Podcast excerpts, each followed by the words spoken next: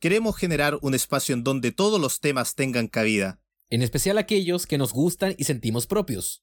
El mundo es vasto y tiene un sinfín de cosas que contar. Y aunque sabemos poco, lo que sabemos se comparte. Ahora empieza Poco, Poco Mundo. Mundo. Bien, weón, lo dijimos, al- lo dijimos al, al hilo, weón. Bien. Bien. Lo logramos, lo logramos, weón. Lo logramos, leer cuatro líneas de corrido. Oye, eso La es. raja, mira, pasos pequeños, pero pasos hacia adelante, weón.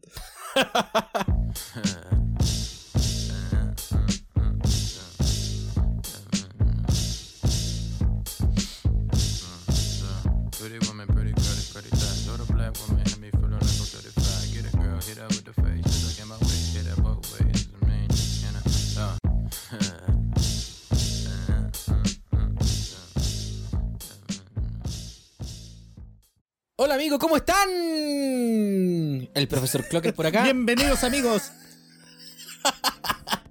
¿Este es como un Quería show puro de esper- circo? Quería puro empezar así, weón, como el profesor Clocker. Hola amigos, ¿cómo están?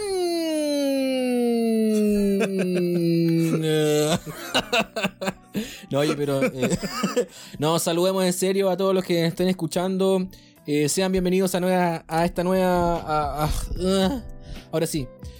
Eh, sean todos bienvenidos a esta nueva entrega de Poco Mundo, un show que se trata sobre dos amigos que conversan porque tienen ganas de hacerlo y de grabarlo. Mi nombre es Pablo, tengo 30 años, soy psicólogo de profesión, eh, soy de Valdivia y Carlos, preséntate. ¿Tu, tu signo? ¿Tu signo? Eh, Virgo, el mejor. El mejor. Mi nombre es Carlos, Carlos Eduardo, como nombre de novela. Eh, y tengo 33 años, o 32. No, cumplo 33 este, Tú- este año.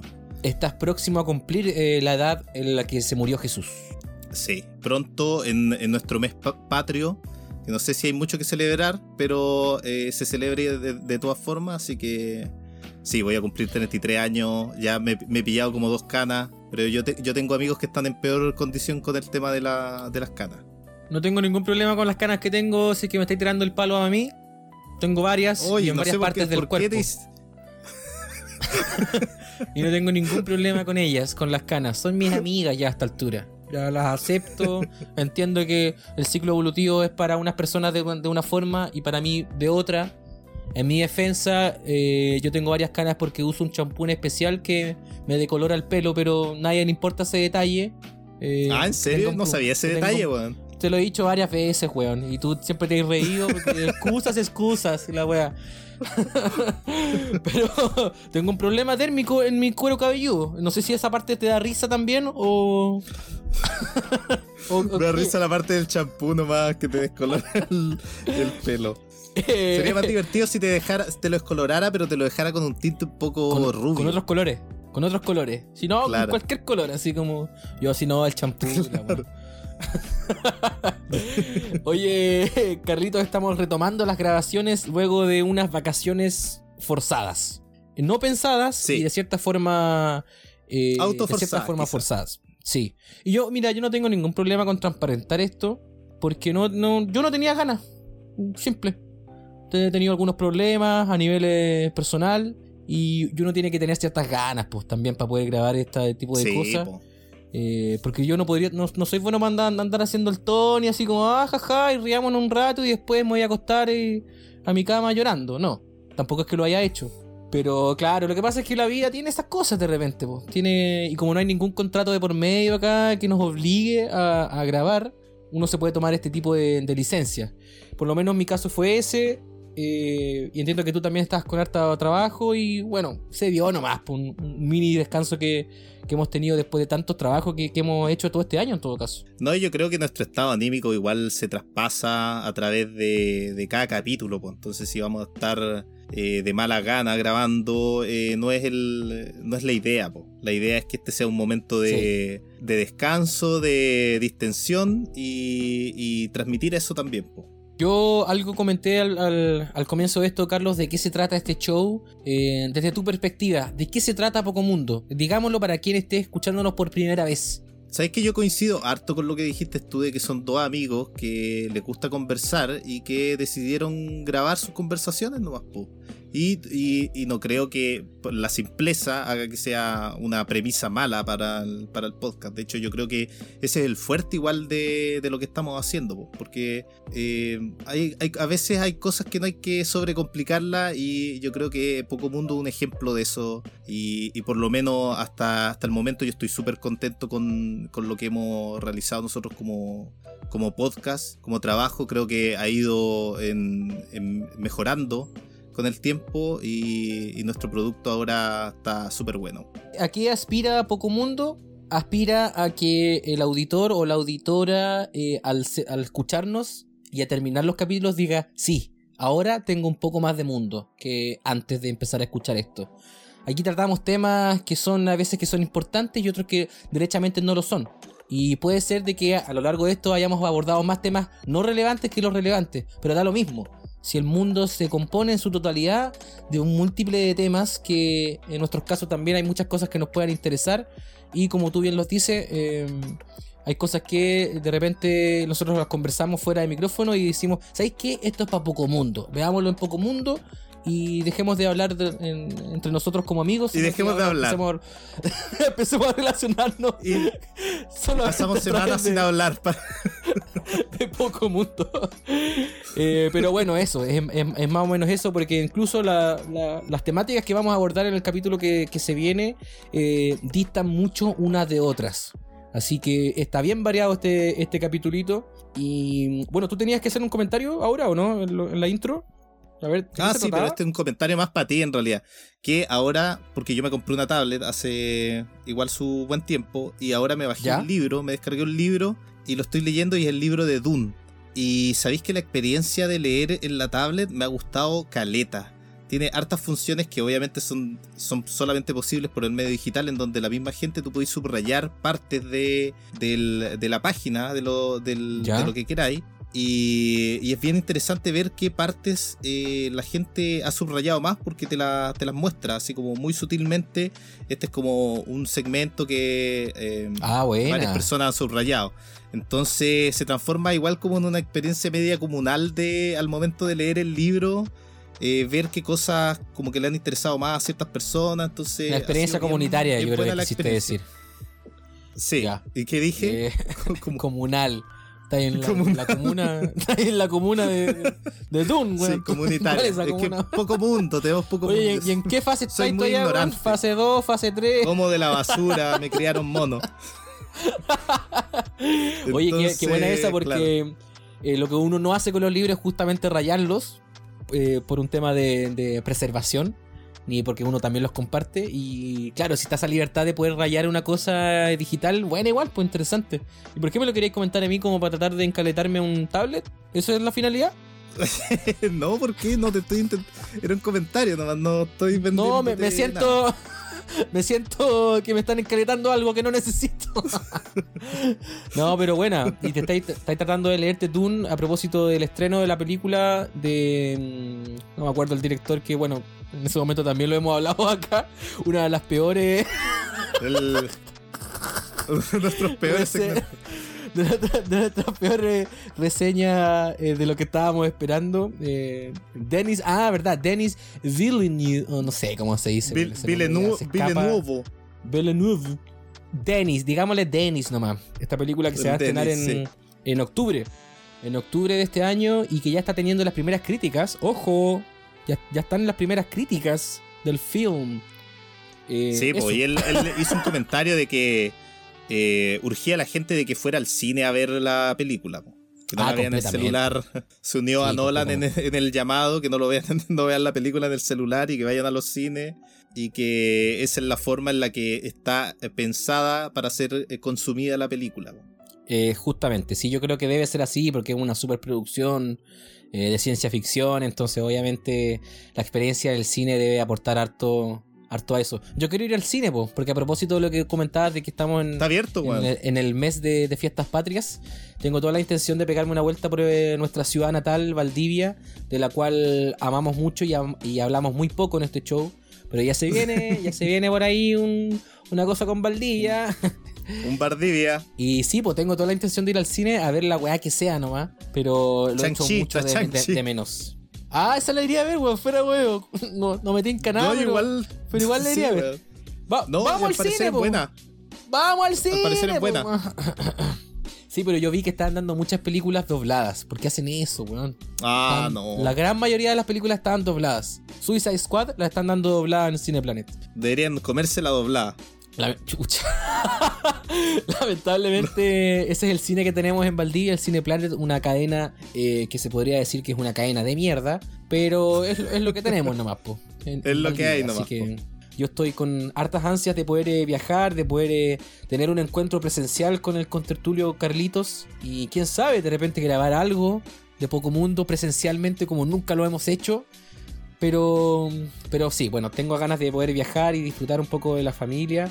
Ojalá se pueda, pues, weón. Ojalá no, ten- no tengáis trabas. Pero debería poderse, en todo caso, por. Debería por el- poderse. porque el. Porque el COVID ya está, ya está bajando un poco, po, hasta que se venga la, la variación y ahí nos vayamos todos de nuevo a encierro. No, sí, yo, dicen la- los expertos. Ah, yo estuve leyendo unas cositas en la mañana. Dicen los expertos que de aquí al 2024 vamos a estar tiki-taka. Así que queda un ratito. Queda un ratito, un- pero. Claro. Pero es un periodo igual largo. nomás ese 2024. Tiki-taka. Vamos por ese 2024 sin eh, mascarillas, weón. Oye. Bueno, ya, pues, ¿algún otro comentario, Carlitos, para ya darle el puntapié inicial a este capítulo? No, nada, que eh, disfruten el capítulo nomás, bien variado, un poco de nostalgia también, eh, para los que nos gustan estos ciertos shows de entretenimiento que, que fueron bien populares acá en Chile y bueno, tenemos varias, varias cosas buenas este capítulo, pues, así que ojalá les guste al- Sí. a nuestros auditores. Ojalá lo disfruten y si no lo disfrutan, son libres de no hacerlo también porque entendemos de que no, no, no tenemos por qué ser del gusto de cualquier persona. Así que si no te gusta lo que has escuchado hasta este momento, estos 13 minutos de capítulo, eh, apaga el capítulo. Porque esto es, esto es poco mundos. No es, no es ni más ni menos de lo que ya hemos hablado. Así que te hago esa invitación. Y, y bueno, démosle entonces nomás rienda suelta a lo que se viene a continuations.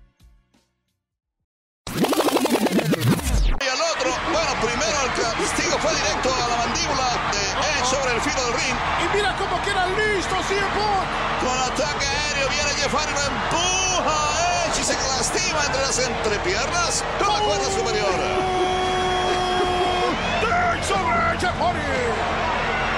Eso duele y ahora sí en Punk desconoce lo que le va a caer encima. Cuidado, viene, viene, viene.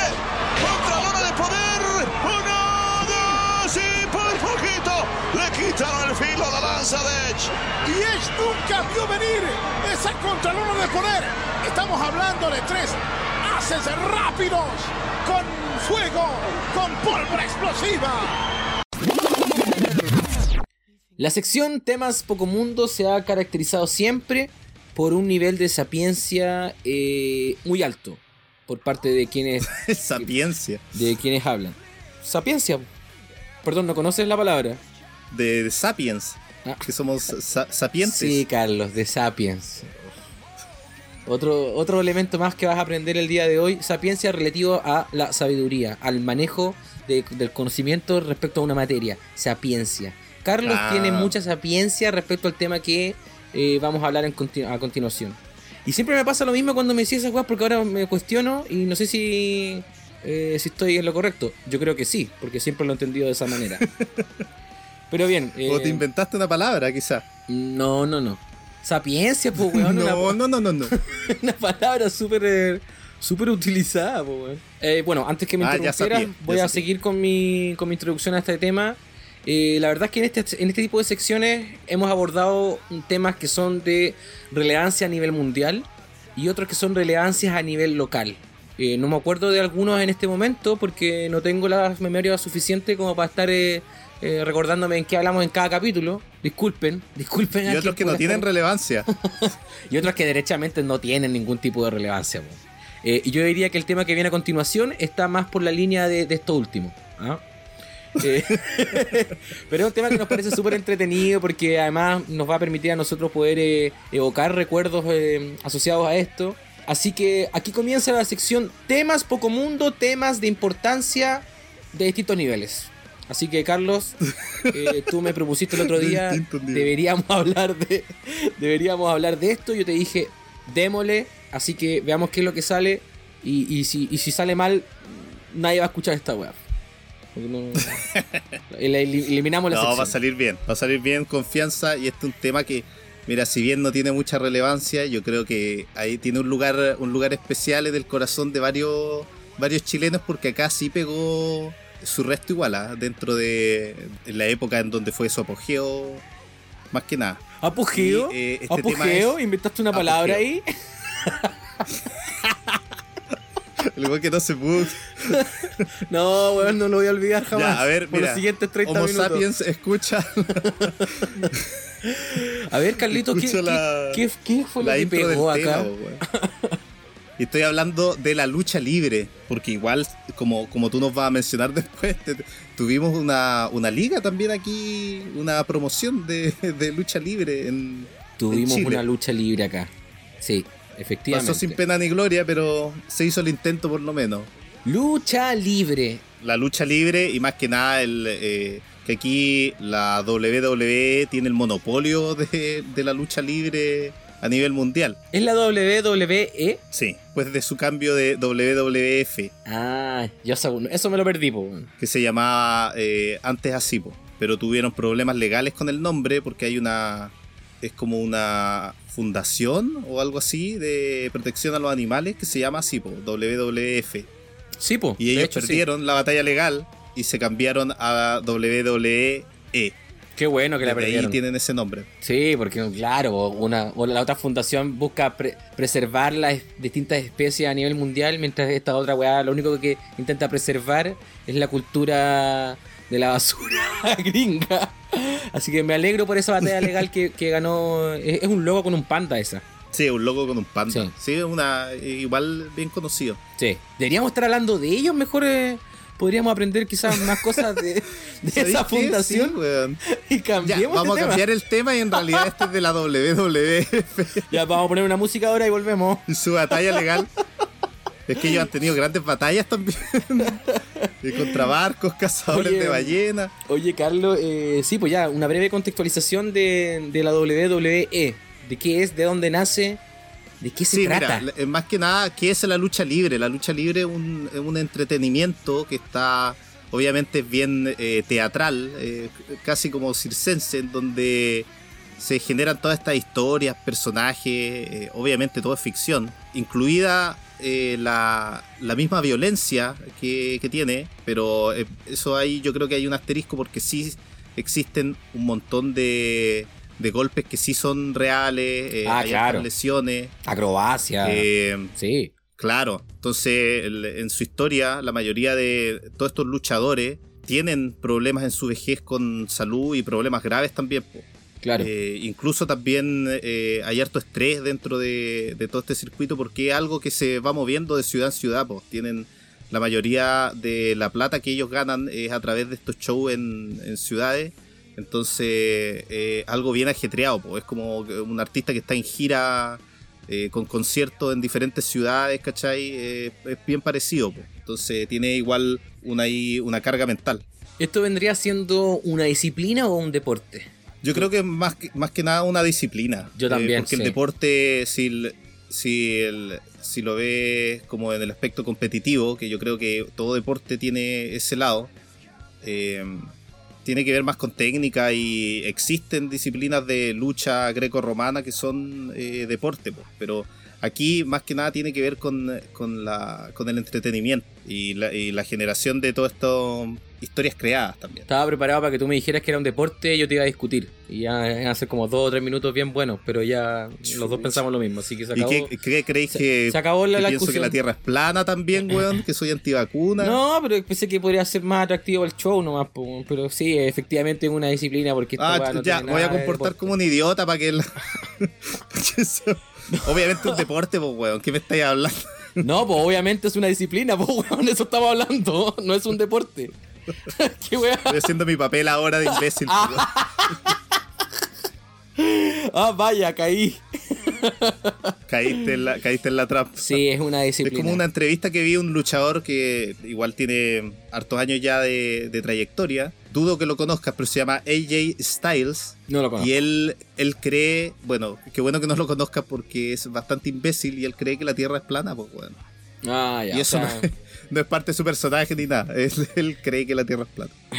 Oye, pero eso que tú dices en realidad, bueno, sí, pues hay una disciplina eh, física, porque obviamente al margen de que las peleas no sean de verdad, eh, sí, los tipos son tienen que ser súper capos y hábiles para poder saltar, eh, a pretender de que se están golpeando y no lo están haciendo, o sea, o no por lo menos con la intensidad que se supone que es, eh, tienen que hacer distintas Claro, acrobacias, piruetas. O sea, un compadre que igual hace algo mal, se puede romper el, el cuello, ¿cachai? Se puede romper la pierna como pasa de vez en cuando, entiendo. Pero tiene, tiene todo ese veces, elemento de show, de, de representación, de encarnación de distintos personajes.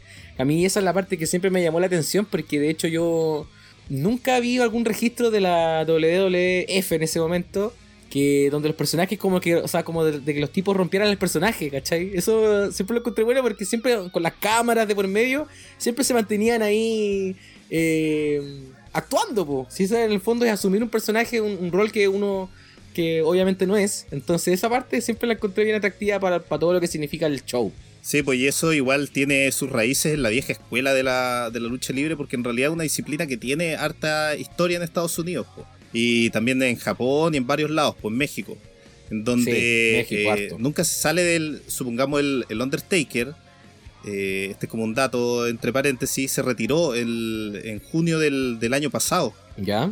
Y, y él estuvo trabajando 30 años en la, en la WWE. Caleta. Y él, eh, como viene de esta escuela vieja de luchadores, él nunca rompía personaje, po. entonces rara, y además protegía harto su, su vida privada.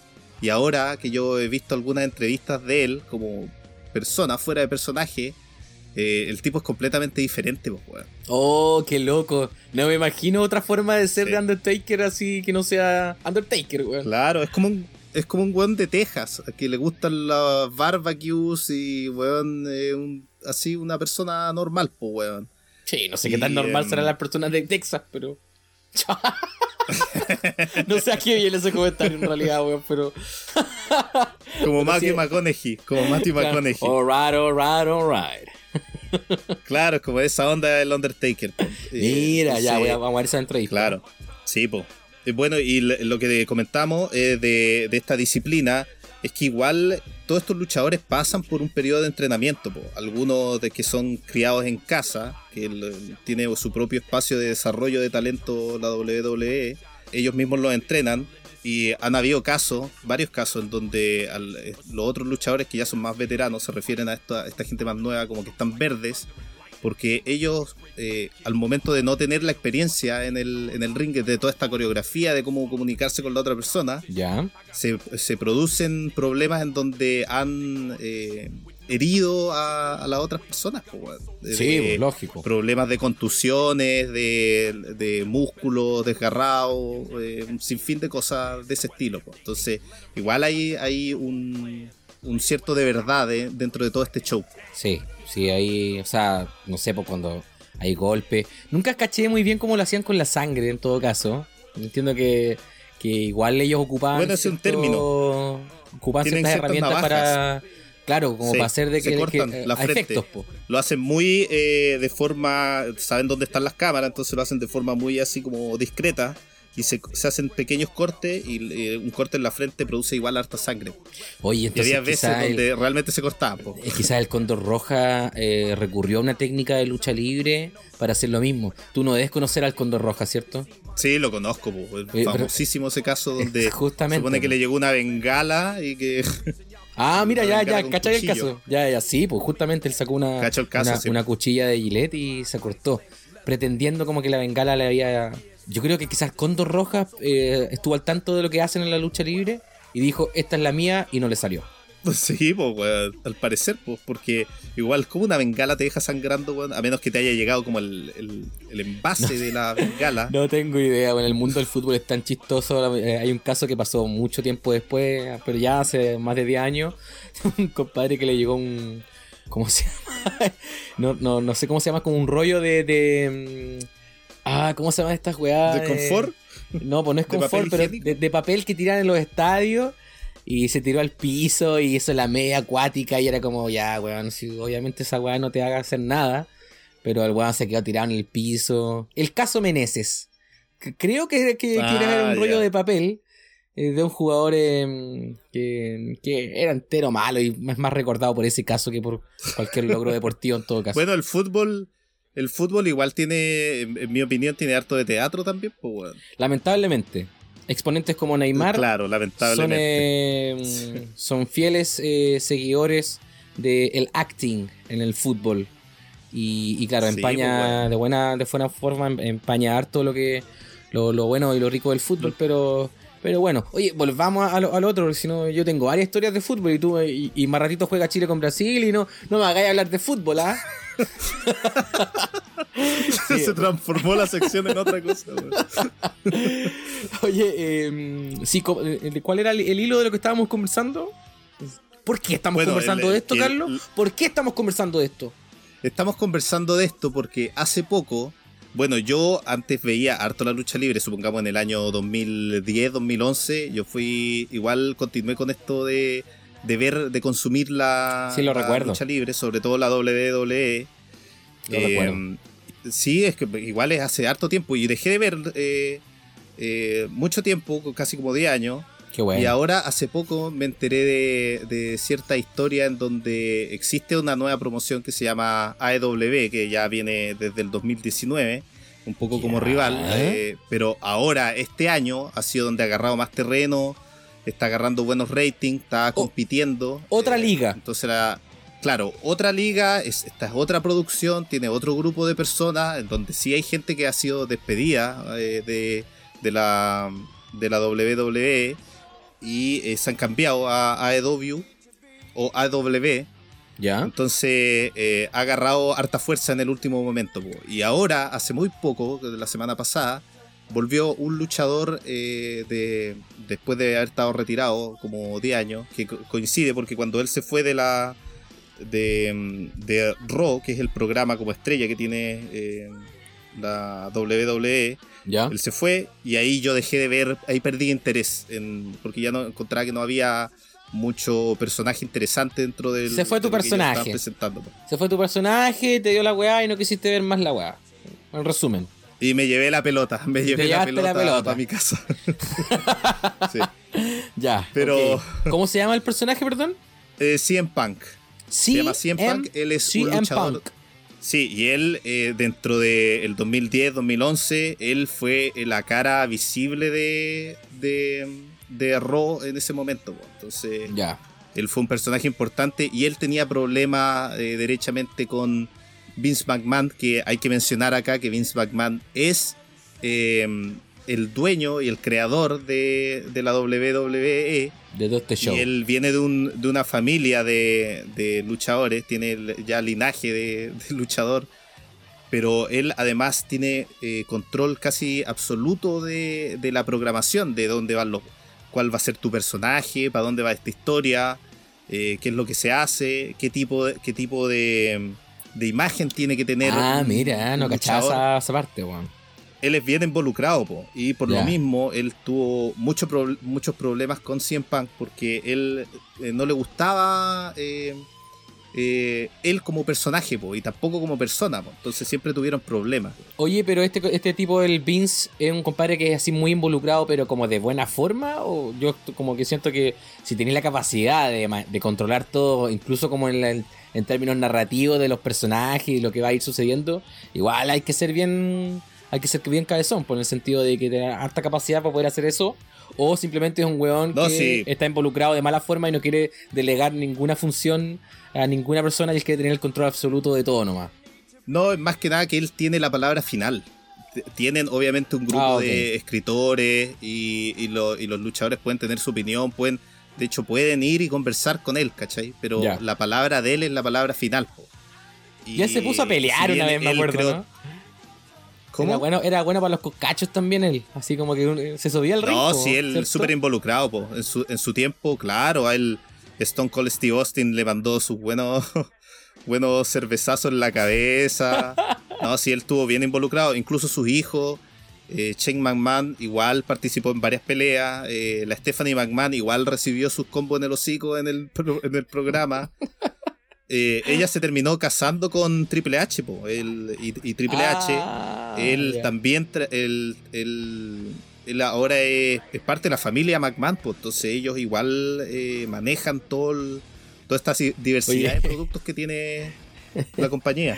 Qué bueno que este show no tiene la finalidad de, de- llegar a un público más joven porque hemos nombrado a, a puros weones que para mí tú me lleváis, no sé, cuando yo tenía 10, 12, 13 años. Stone Cold, Steve Austin, Rikichi, eh, Undertaker, Triple H, La Roca. Y bueno, in- inevitable no hablar de La Roca si estamos hablando de esto porque es una de las grandes estrellas Claro, que ha salido de, Roca, to- de- de todo este show. O sea, nosotros lo conocimos como La Roca, ahora él de poco a poco ya es Dwayne Johnson, ¿cachai? Él es Dwayne, Sí, le dice CM Punk. Pero puros personajes que hace tiempo en realidad no, no me acordaba. Triple H.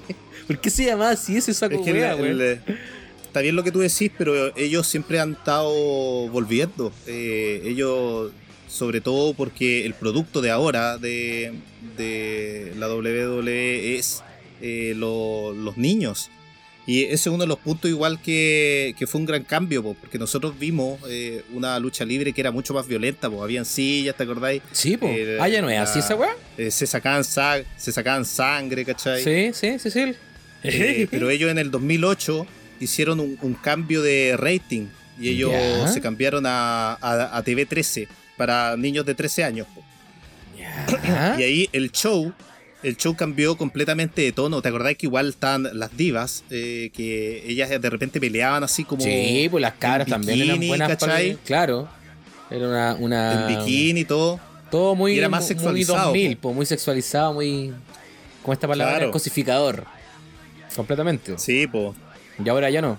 Eh, claro, eso totalmente cambió. ah, de no. hecho, ahora en los últimos años la división de las mujeres ha agarrado mucho más vuelo. Eh, hace poco fue, creo que fue el primer así como que dentro de un pay-per-view, que son estos shows grandes que Sí. hacen, eh, donde la- las historias culminan así como épicamente en, un- en encuentros. Eh, el, el- el evento principal fue, fue una pelea entre dos mujeres. po. Y eso fue la primera vez en la historia de la compañía. po. Entonces igual la división eh, ha agarrado harta credibilidad también. Y este giro que dices tú como de ya como de un público más infantil que pero qué onda que ya no se pegan sillazos, ¿a qué se limitan ahora?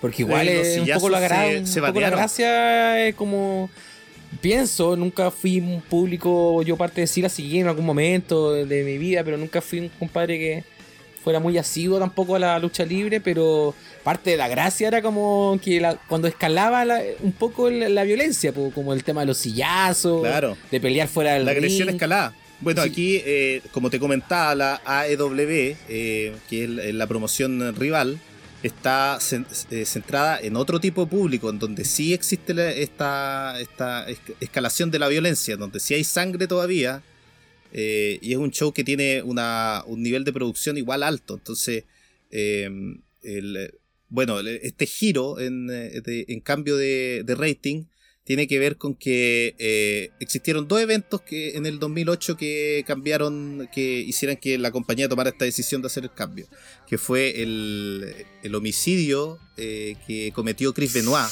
mató a su mujer y a su hijo, Verdad, sí. su hijo que tenía una eh, era tenía un problema como cognitivo parece, tenía algo, un, problema tenía el, el niño. Y todos lo conocían además, porque Chris, Chris Benoit igual era un veterano. weón. Sí. Llegó No junto con, con Eddie Guerrero, que Eddie, Eddie Guerrero, Guerrero también, también. es como una de las grandes figuras, que él, él murió por causa, eh, tenía problemas al corazón. Y Mm. ahí igual hay eh, historias detrás de quizás sobre trabajo, eh, etcétera. El- y claro, Chris Benoit pasó ese accidente y también se le echa la culpa a que la esposa de Vince McMahon se estaba tirando a- por una posición en el Senado en el 2010. Entonces, eh, Mm. eh, ella igual existían varias cosas que eran muy cuestionables que sucedían ahí en, en la WWF en ese tiempo. pues. Como diríamos en Entonces- Chile, cosas medias truchas.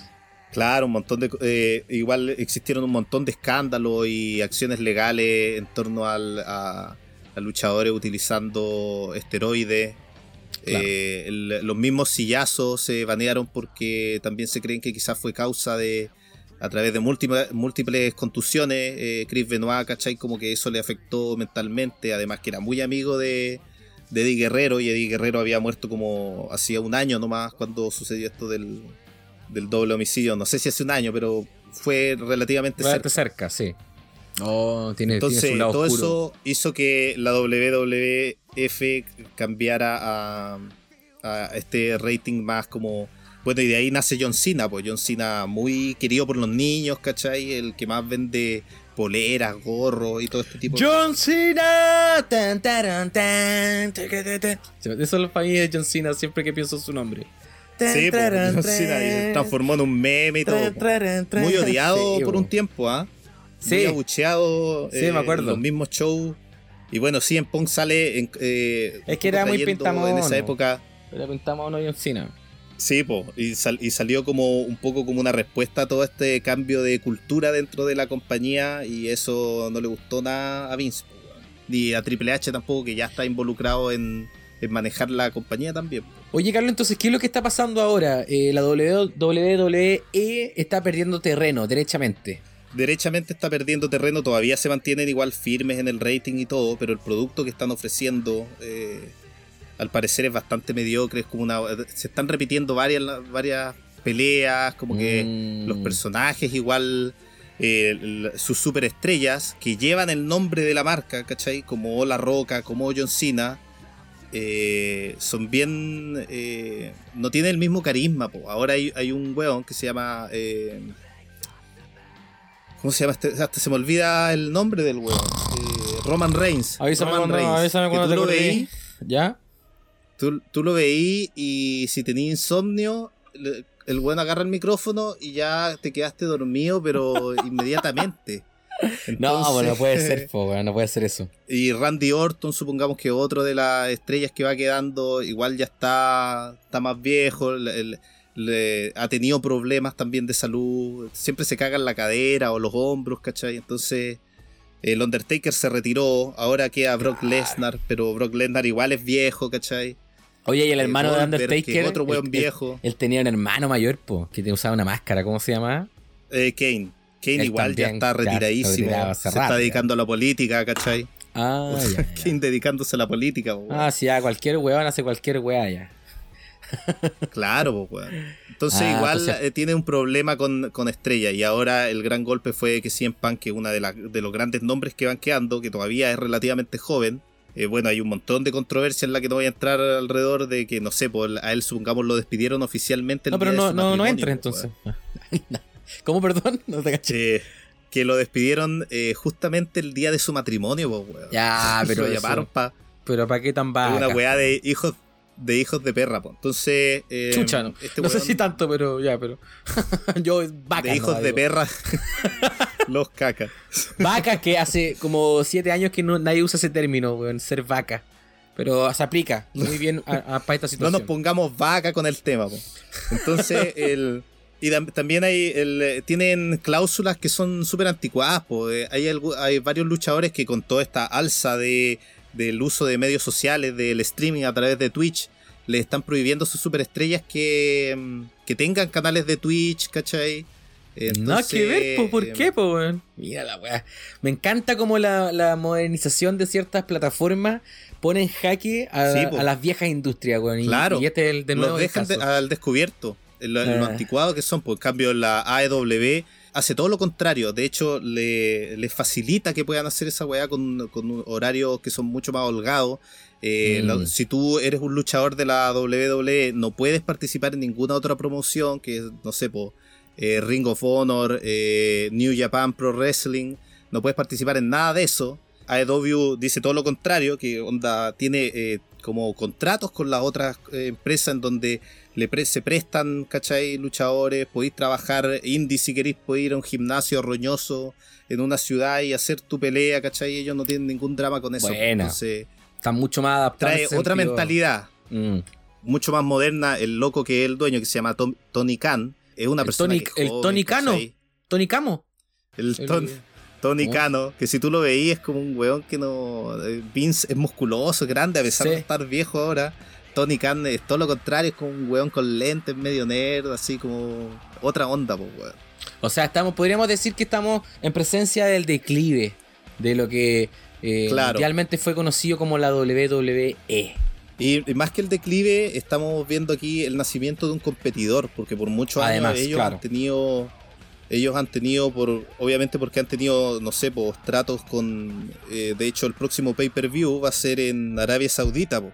Entonces han tenido plata de por allá, ¿cachai? De esos lados, inyecciones de dinero, y todavía Mm. se, mantienen, eh, se mantienen estables y todo, pero ahora hay un competidor, pues. Entonces, eh, con cada vez que supongamos Chris Jericho está trabajando también en AEW, que es también uno de los nombres grandes que, que vienen quedando de la WWF. Entonces, el, el nacimiento de un competidor, que un legítimo competidor, va a ser mucho más interesante la escena de, de la lucha libre en general. Y de hecho, yo que ya no me interesaba en nada, yo había dejado de ver lucha libre ya como 10 años. Eh, ahora me interesa ver AEW y cachar qué onda, pues cachar eh, si realmente el producto es bueno y todo. Pues. ¿Sabéis que? me- bueno, no, no alarguemos mucho más esto con este punto que quiero mencionarte, pero ¿qué hace que una persona, eh, desde tu opinión, pudiera preferir seguir viendo la WWE o, o esta nueva compañía en relación al otro que sí es deporte, y al mismo tiempo una disciplina, obviamente, eh, porque es un conjunto de disciplinas eh, que ha sido muy popular en los últimos años, como la UFC?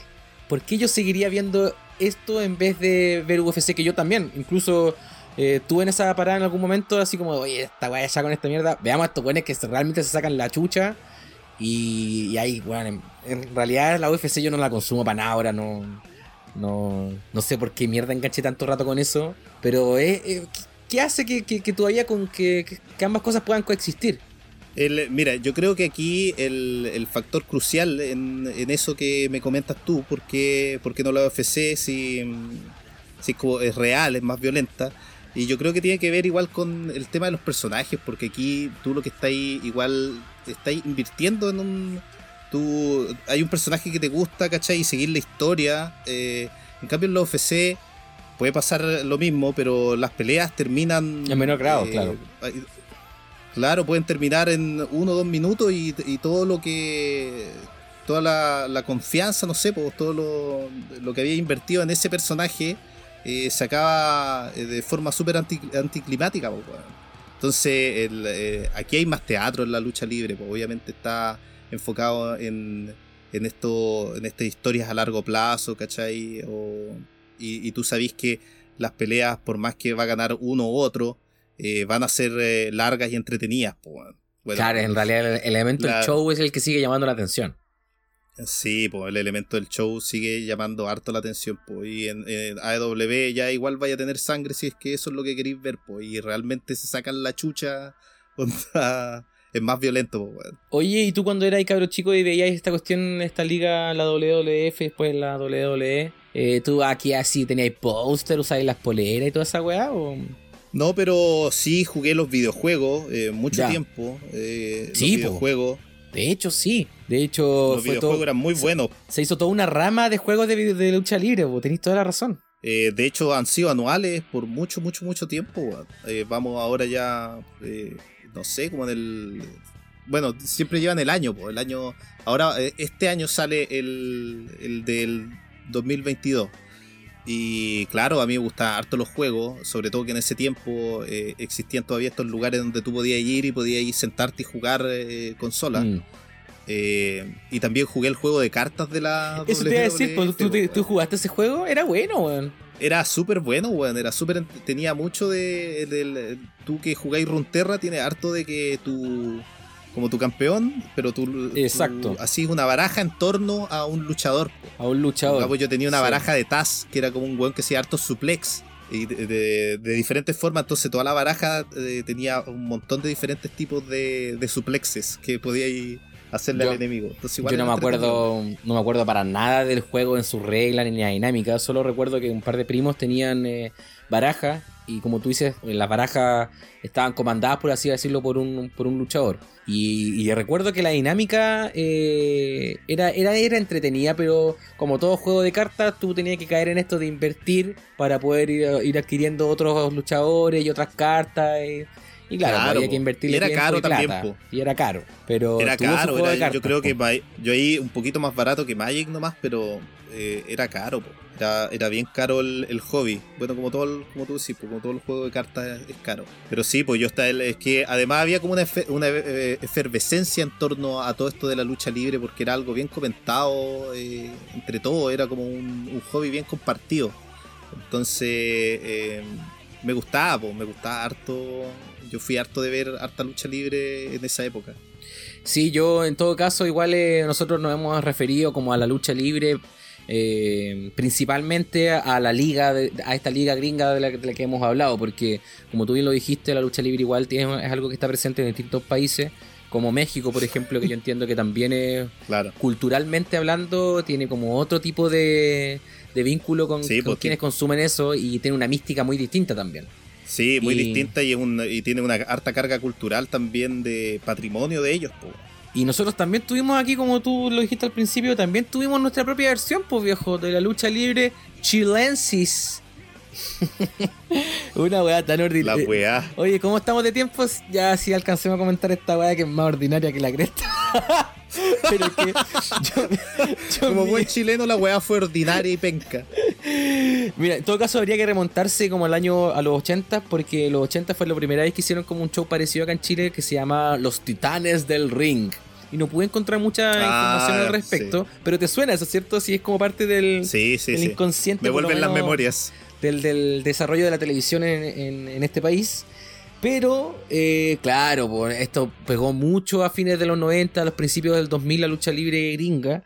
Entonces acá no quisimos ser menos y dada la producción, gracias a, a Checho Irane, Checho Irane y productores, ye- quisieron crear la la, propia asociación chilena de lucha libre que se llamaba la South American Wrestling Association, en su sigla de la SWA, por allá por los años 2001-2002, que se empezó a gestar Claro, esto y que weón. que tuvieron la intención de crear la propia li- eh, liga chilena de lucha libre que incorporara también elementos como propios de la cultura chilena y también recoger lo que está pegando harto en ese momento, que finalmente, weón, lo que hicieron fue un copy-paste asqueroso. eh, invito a quien pudiera estar eh, interesado en este tema a buscar eh, eh, videos en YouTube sobre esta liga.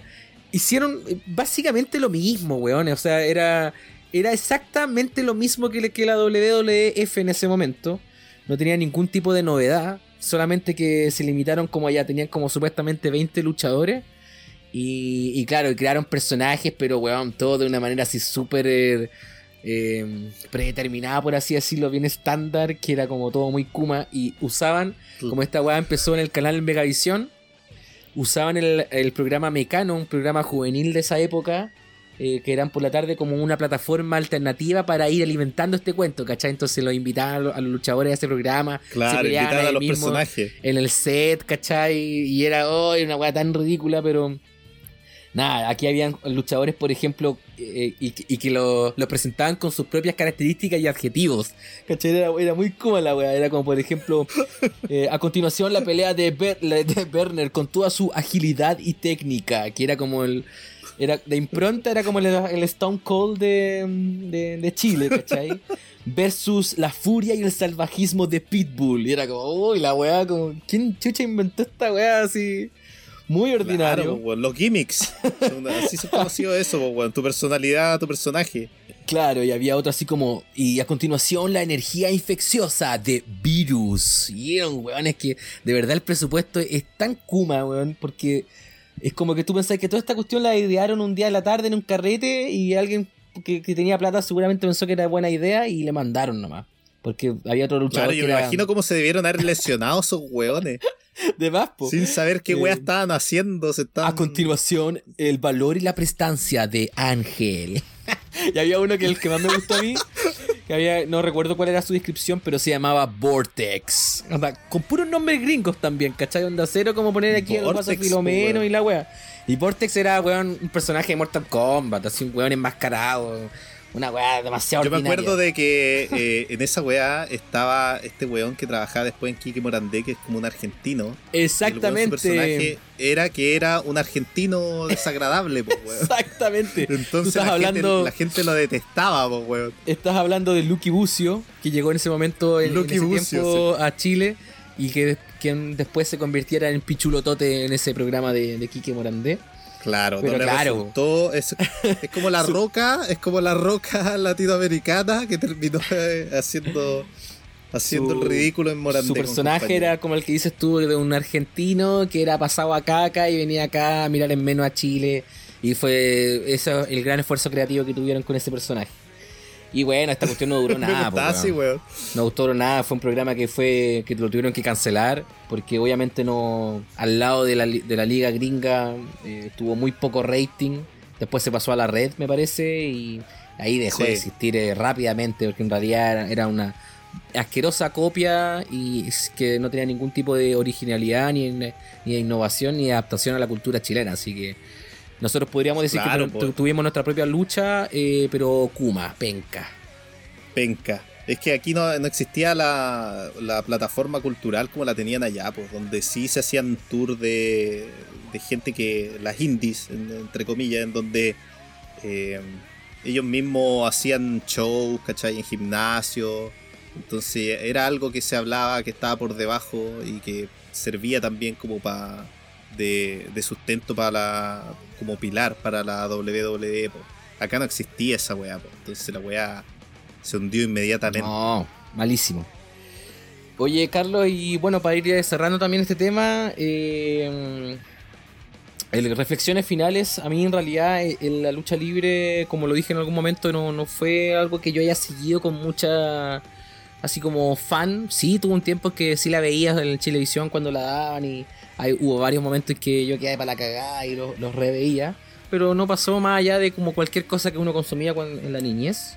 Claro, de un periodo. Eh, me pregunté muchas veces como de por qué esto era tan exitoso y en realidad para mí la respuesta es re simple, o sea, esta weá es gringolandia. Son gringos, los gringos son expertos en creando shows sobre cualquier cosa y, y vive tanta gente allá que siempre va a haber gente que, que les va a encontrar interesante cualquier cosa que se cree. Eh, o sea, que se crea como, como este tipo. Entonces, sí, o sea, es un show que... eh, hay cosas que me gustan, que cosas que no me gustan, pero ya a esta altura de la vida, ya que cada uno consuma la weá que quiera, weón. esa es mi opinión. Que cada uno consuma la weá que quiera. Yo no tenía idea para nada de este cambio que, que se viene o de, o de lo que ha pasado en el último tiempo con lo que tú nos has comentado. Es un momento interesante para la gente que le gusta la, lucha libre como disciplina, pues, sobre todo porque, como te comentaba, hay eh, otras, otras ramas, otras, eh, otras ligas que llevan varios años y están bien establecidas y están trabajando juntas, po, alejadas de la WWE. Entonces va a haber más competencia y, y va a ser interesante ver qué es lo que pasa. Pues. Igual este es un, un- un imperio eh, billonario. Eh, Vince McMahon tiene mucha plata y vamos a ver qué es lo que él va a hacer en respuesta. pues, cuando vea que lo- los empieza a considerar, porque bueno, este weón es bien arrogante igual, pues, entonces dice que est- esto no es nada, pues, esta, esta gente no es competencia, ¿cachai? Pero este año está probando lo contrario. Los imperios caen. La historia de la humanidad nos ha demostrado aquello en más de alguna oportunidad y me parece, eh, yo viendo este tema muy desde lejos, creo que este imperio va a caer. Porque todo se está cayendo, Carlos. El mundo se cae a pedazos. Y la WWE Sí. no es ajena a eso. Eh, ¿Qué, qué- qué más? po? Eh, ¿Algún otro algún otro comentarito? no, ya hice mi ese, ese era mi comentario de. Ese era el comentario, perfecto. Eh, para todas las personas que nos estén escuchando, eh, después de, esto- de estos minutos de conversación acerca de este tema, eh, ¿tenemos más o menos mundo? Eso es una pregunta que no la vamos a resolver en este momento. A los que a los que les gustaba la, la lucha libre, a un poquito más de mundo, pues, weón. Es que, Y a los que no- se habían desenamorado. Y los, Y los que, que no, los que no, Dejaron de escuchar que- esto hace 40 minutos. deja- a- hace 40 minutos. Se saltaron a la otra, a la otra sección. Oye, muy bien. Eh, vamos a terminar entonces con un gran ¡Ah, Tangana! ¿O cómo era el otro? Era ¡Por poquito! Por poquito, Carletos.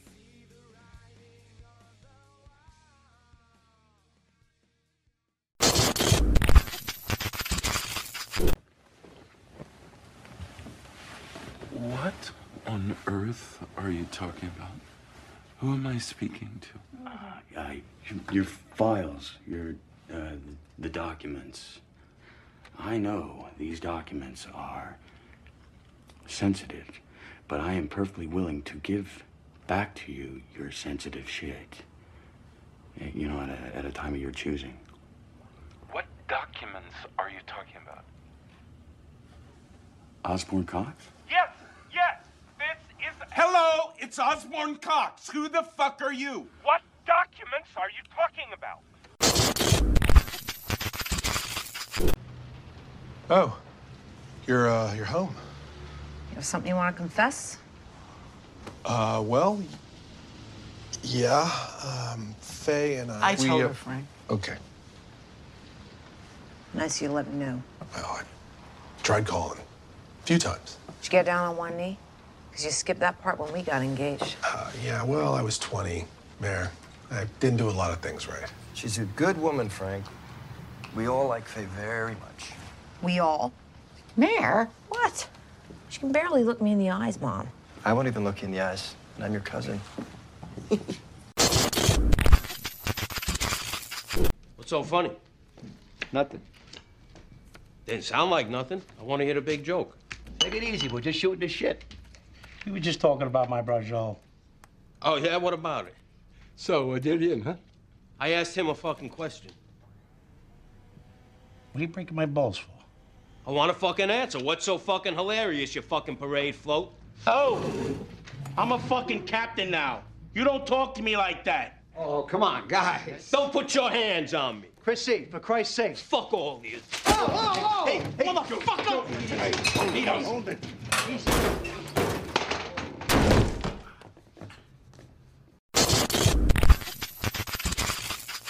Bien, y luego de esa extensa revisión eh, sobre mm, el mundo de la lucha libre, del wrestling, nunca lo dijimos en inglés parece, ¿no? Cuando estábamos grabando. Professional Wrestling. Wrestling. Sí, yo debía haber dicho Professional WWE. WWE. Me, Sí, me compliqué po. harto diciendo WWE. Que sale mucho más largo, weón. Siempre Sí, haber sido se no- WWE. se notó. Pero bueno. WWE. Oye, pero bueno, tal como la cortina lo dice, vamos a cambiar rotundamente de tema porque eh, estábamos ansiosos ambos de poder eh, conversar sobre esta, sobre esta entrega, sobre esta serie, sobre esta miniserie en realidad. Y, y digo comentar y no recomendar, porque distintas personas me han dicho, oye, estoy viendo esta weá que recomendaron. Nadie está recomendando nada acá.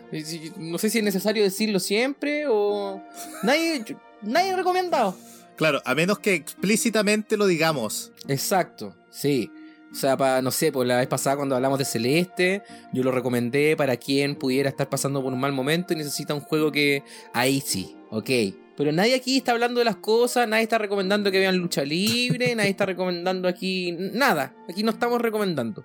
Pero sí nos gusta hacer análisis porque es lo que hacemos nosotros en realidad, entre nosotros. Hablarnos sobre películas, decirnos por qué nos gusta, poder sacar estas cosas que tenemos amarradas en nuestra cabeza y en nuestro corazón.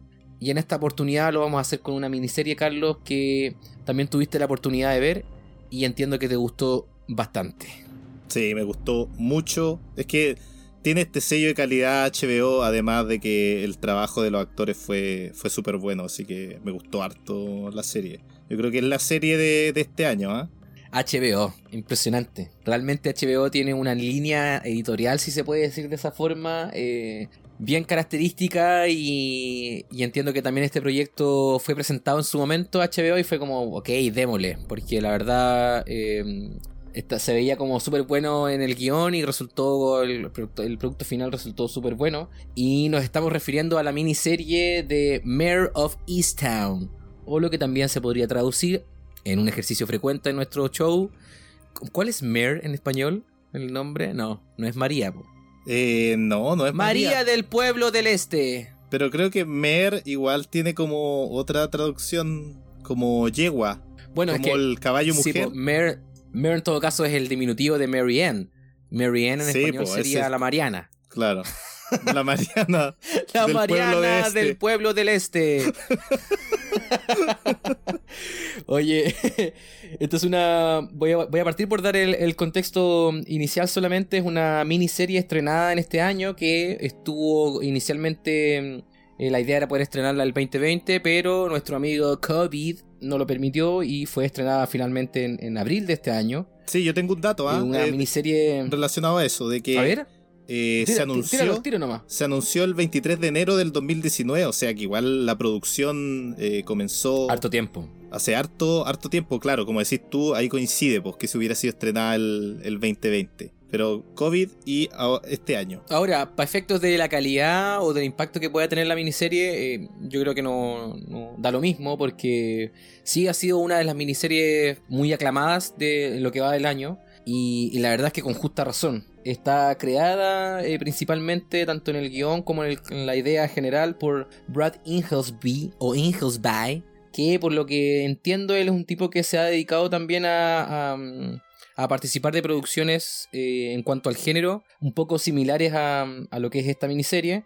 Porque esto se podría resumir como un drama policial. Eh, acá hay un caso policial que es el que sustenta la miniserie a lo largo de siete capítulos. Pero en realidad lo que está pasando acá es, es harto más profundo que, que eso. Porque está protagonizada la, la- miniserie por Kate Winslet, que yo diría que es el rol que, por el cual toda la serie se sustenta.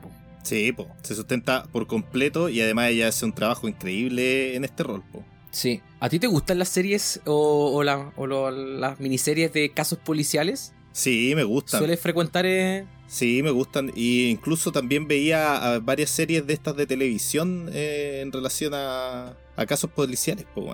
Eh, no sé, pues Dexter, CSI, todo ese tipo de, Ah, sí, po. de esa onda. Que son más episódicas, pero Yo en, en- algún momento sí frecuenté con, con, eh, consumir contenidos como de, que tienen que ver con casos policiales, pero no podría decir que en mi caso sea como un género al cual yo recurra habitualmente.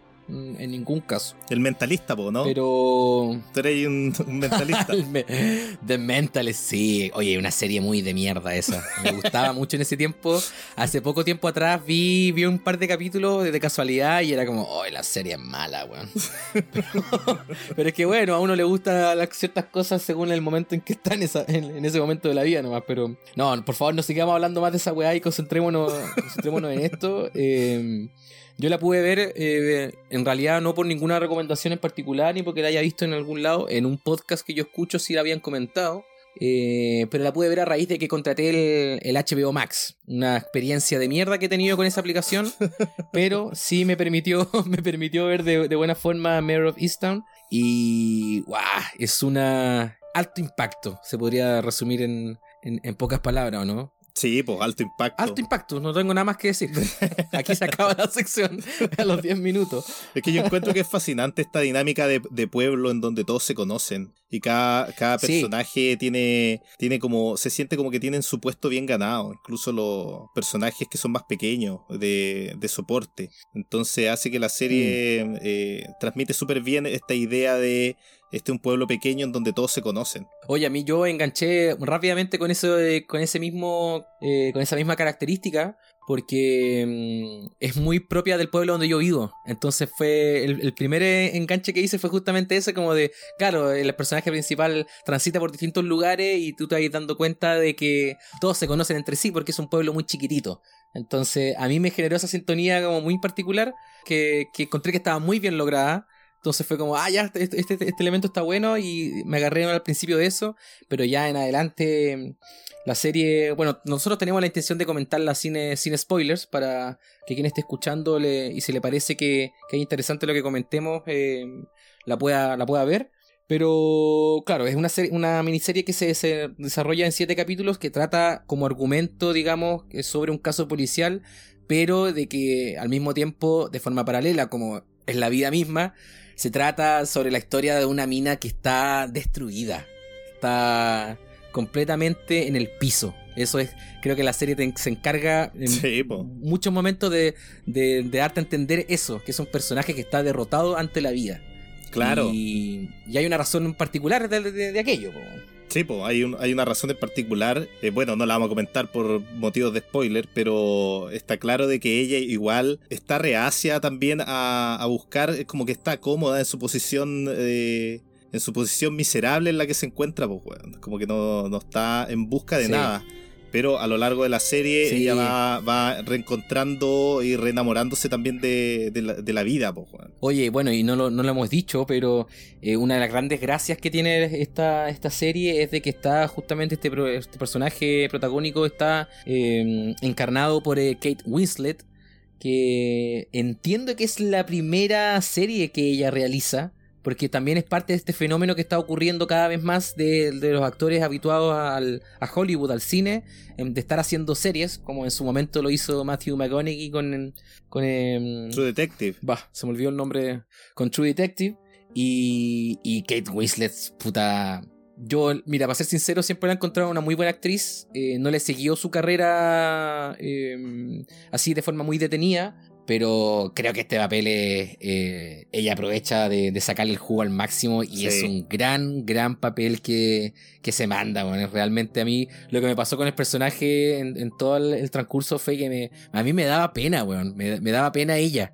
Así como la, la emoción más básica, eh, digámoslo de esa forma. Y encuentro que no, ella se peina, se peina completamente en, en este rol. No, y yo creo que igual tiene que ver con su rol eh, como productora ejecutiva también en la serie. ¿ah? Entonces yo creo que eh, su interpretación tiene habla harto también de, de que ella estaba bien involucrada y bien interesada en que la serie fuera buena. Entonces eh, no era como estos casos donde el actor está, leyó el guion, le interesó, pero aquí se nota que ella está Mm. involucrada un poco más allá en, en la serie. Y como decís tú, aquí se nota el rango que tiene ella como actriz. El, el personaje Sí. se te olvida completamente todos los otros roles que hayáis visto a Kate Winslet y ella es Mer, po, weón. es una, una mujer Exacto. fuerte, pero claramente sumida está en, en la caca, po. Y como tú mismo lo dijiste, todo lo que rodea a este personaje en respecto como a la performance del elenco, eh, si bien hay obviamente hay, personajes que tienen una mayor eh, incidencia en la, medida que va, se va desarrollando la historia, eh, yo diría que no se me ocurre ningún personaje que yo, que yo con el que me haya topado y diga, ah, este weón no me gustó en su forma de, ejecutar el personaje. Encontré que todos tenían un nivel así altísimo, weón, altísimo. Es como, eso como lo he dicho varias veces antes, para mí es algo que siempre es un ítem a considerar dentro de, del top 3 y esta miniserie lo hace, lo, expresa súper bien. Es una, es una familia, bueno, ella es como la, la, la la protagonista, Kate Winslet es la jefa de, de hogar de una familia eh, que está en constante eh, interacción con, con otra parte de la familia, eh, entonces tú ya al principio entiendes de que esta es una familia que se desmembró, algo ocurrió, a mí me gustó harto de la serie que en la medida que avanza, eh, la serie no te lo dice, no te lo dice explícitamente todo desde el principio, ¿cachai? Tú vas viendo la, vas viendo los capítulos y es como, ah, ok, aquí falta alguien, y después te das cuenta, ah, ya, ah, falta esta persona, y después te das cuenta de que por qué falta y qué fue lo que pasó, y, te das- hasta el último capítulo hay cosas que no, que tú vas, que, va- que vas descubriendo que que hacen que, que la experiencia de, de- de entender lo que estaba pasando en esa familia y lo que estaba pasando en este personaje principal sea sea de una manera mucho más enriquecedora. Eso fue algo que a mí Sí, que, me gustó mucho de, de la miniserie, porque sería muy distinto que algo- una miniserie que te la cuentan al tiro en los primeros dos capítulos, que es todo lo que ya pasó, y, y, y- y no, pues bueno, si en realidad, como el personaje principal tiene este rollo no resuelto con su pasado, sin entrar en spoiler, pero yo la segunda vez que la vi, también me di cuenta de, de lo que le pasaba a ella con su papá, ¿cachai? Que también tenía un rollo súper eh, importante en el pasado, que, que eso también se iba reflejando en cómo ella era con, como mamá también, ¿cachai? Entonces, eh, es sin duda, por, el ser tan cortita, yo siento que la persona que la, que la vea tiene que reverla de nuevo, porque hay hartos elementos que, que pueden quedar ahí flotando que, que se terminan amarrando de mejor manera en una segunda, en una segunda visita. Sí, pues yo creo que se enriquecen los primeros capítulos con al momento de ya haberla visto eh, la primera vez. po. Entonces eh, aclara un montón de cosas. Y, y a lo que tú decías, de aquí la exposición es más de este estilo de, de mostrar más que decir. Entonces tú eh, puedes sacar tus propias conclusiones y la información entregada de esa forma yo siento que ayuda mucho a la experiencia de ver la serie. eh, más que un, un personaje simplemente explicando todo. Exacto, sí. Que te iba a comentar también de, bueno, o sea, para, para que no quede tan como de forma tan enigmática, acá eh, la personaje principal es una policía. Entonces ella es una detective Sí, po.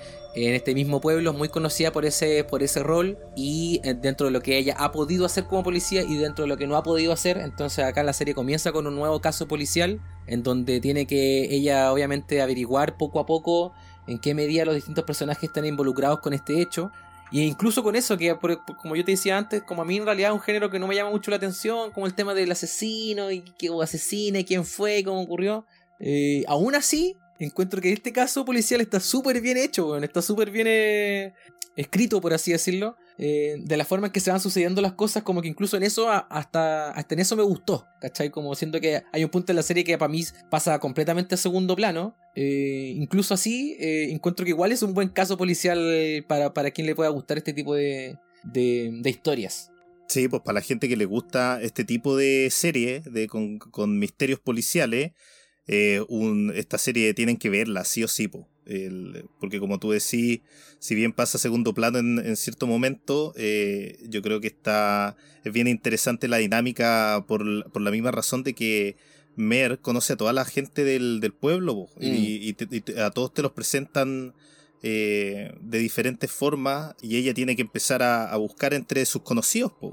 Ahora, igual, al mismo tiempo, si tú eres una persona que le gusta el tema de los casos policiales y restringirse exclusivamente a esto, eh, muy probablemente que esta miniserie no te vaya a gustar, porque yo sí, yo sí pienso por lo menos de que, que acá hay hartos elementos que invitan al espectador también a ser lo más reflexivo posible, ¿cachai? Y, y- ver que cómo te afecta a ti lo que está pasando en pantalla en ese momento con los dramas familiares y los dramas personales de la protagonista, ¿cachai? Entonces no es una serie que al mismo tiempo, si bien se trata sobre un caso policial, no se restringe únicamente a eso. Entonces igual el público tiene que tiene que saber desde antemano de que, de que sea así. No se me ocurre en ningún momento ahora como una miniserie de, eh, sobre casos policiales, sobre asesinos en series, qué sé yo, que son, para mí, son cuestiones como bien superficiales, que, que juegan mucho con el impacto, ¿cachai? Esta serie sí tiene de eso, pero en realidad va, va, va más por otro lado. Yo creo que esa es como la característica más diferenciadora de la serie. Eh, el hecho Mm. de que también se torna más en sus personajes que en el caso en sí. Y, y por ese lado yo encuentro que hace que sea más atractiva todavía la serie, pues, porque ofrece algo igual eh, diferente, que, que no lo podía encontrar en otras series del mismo estilo.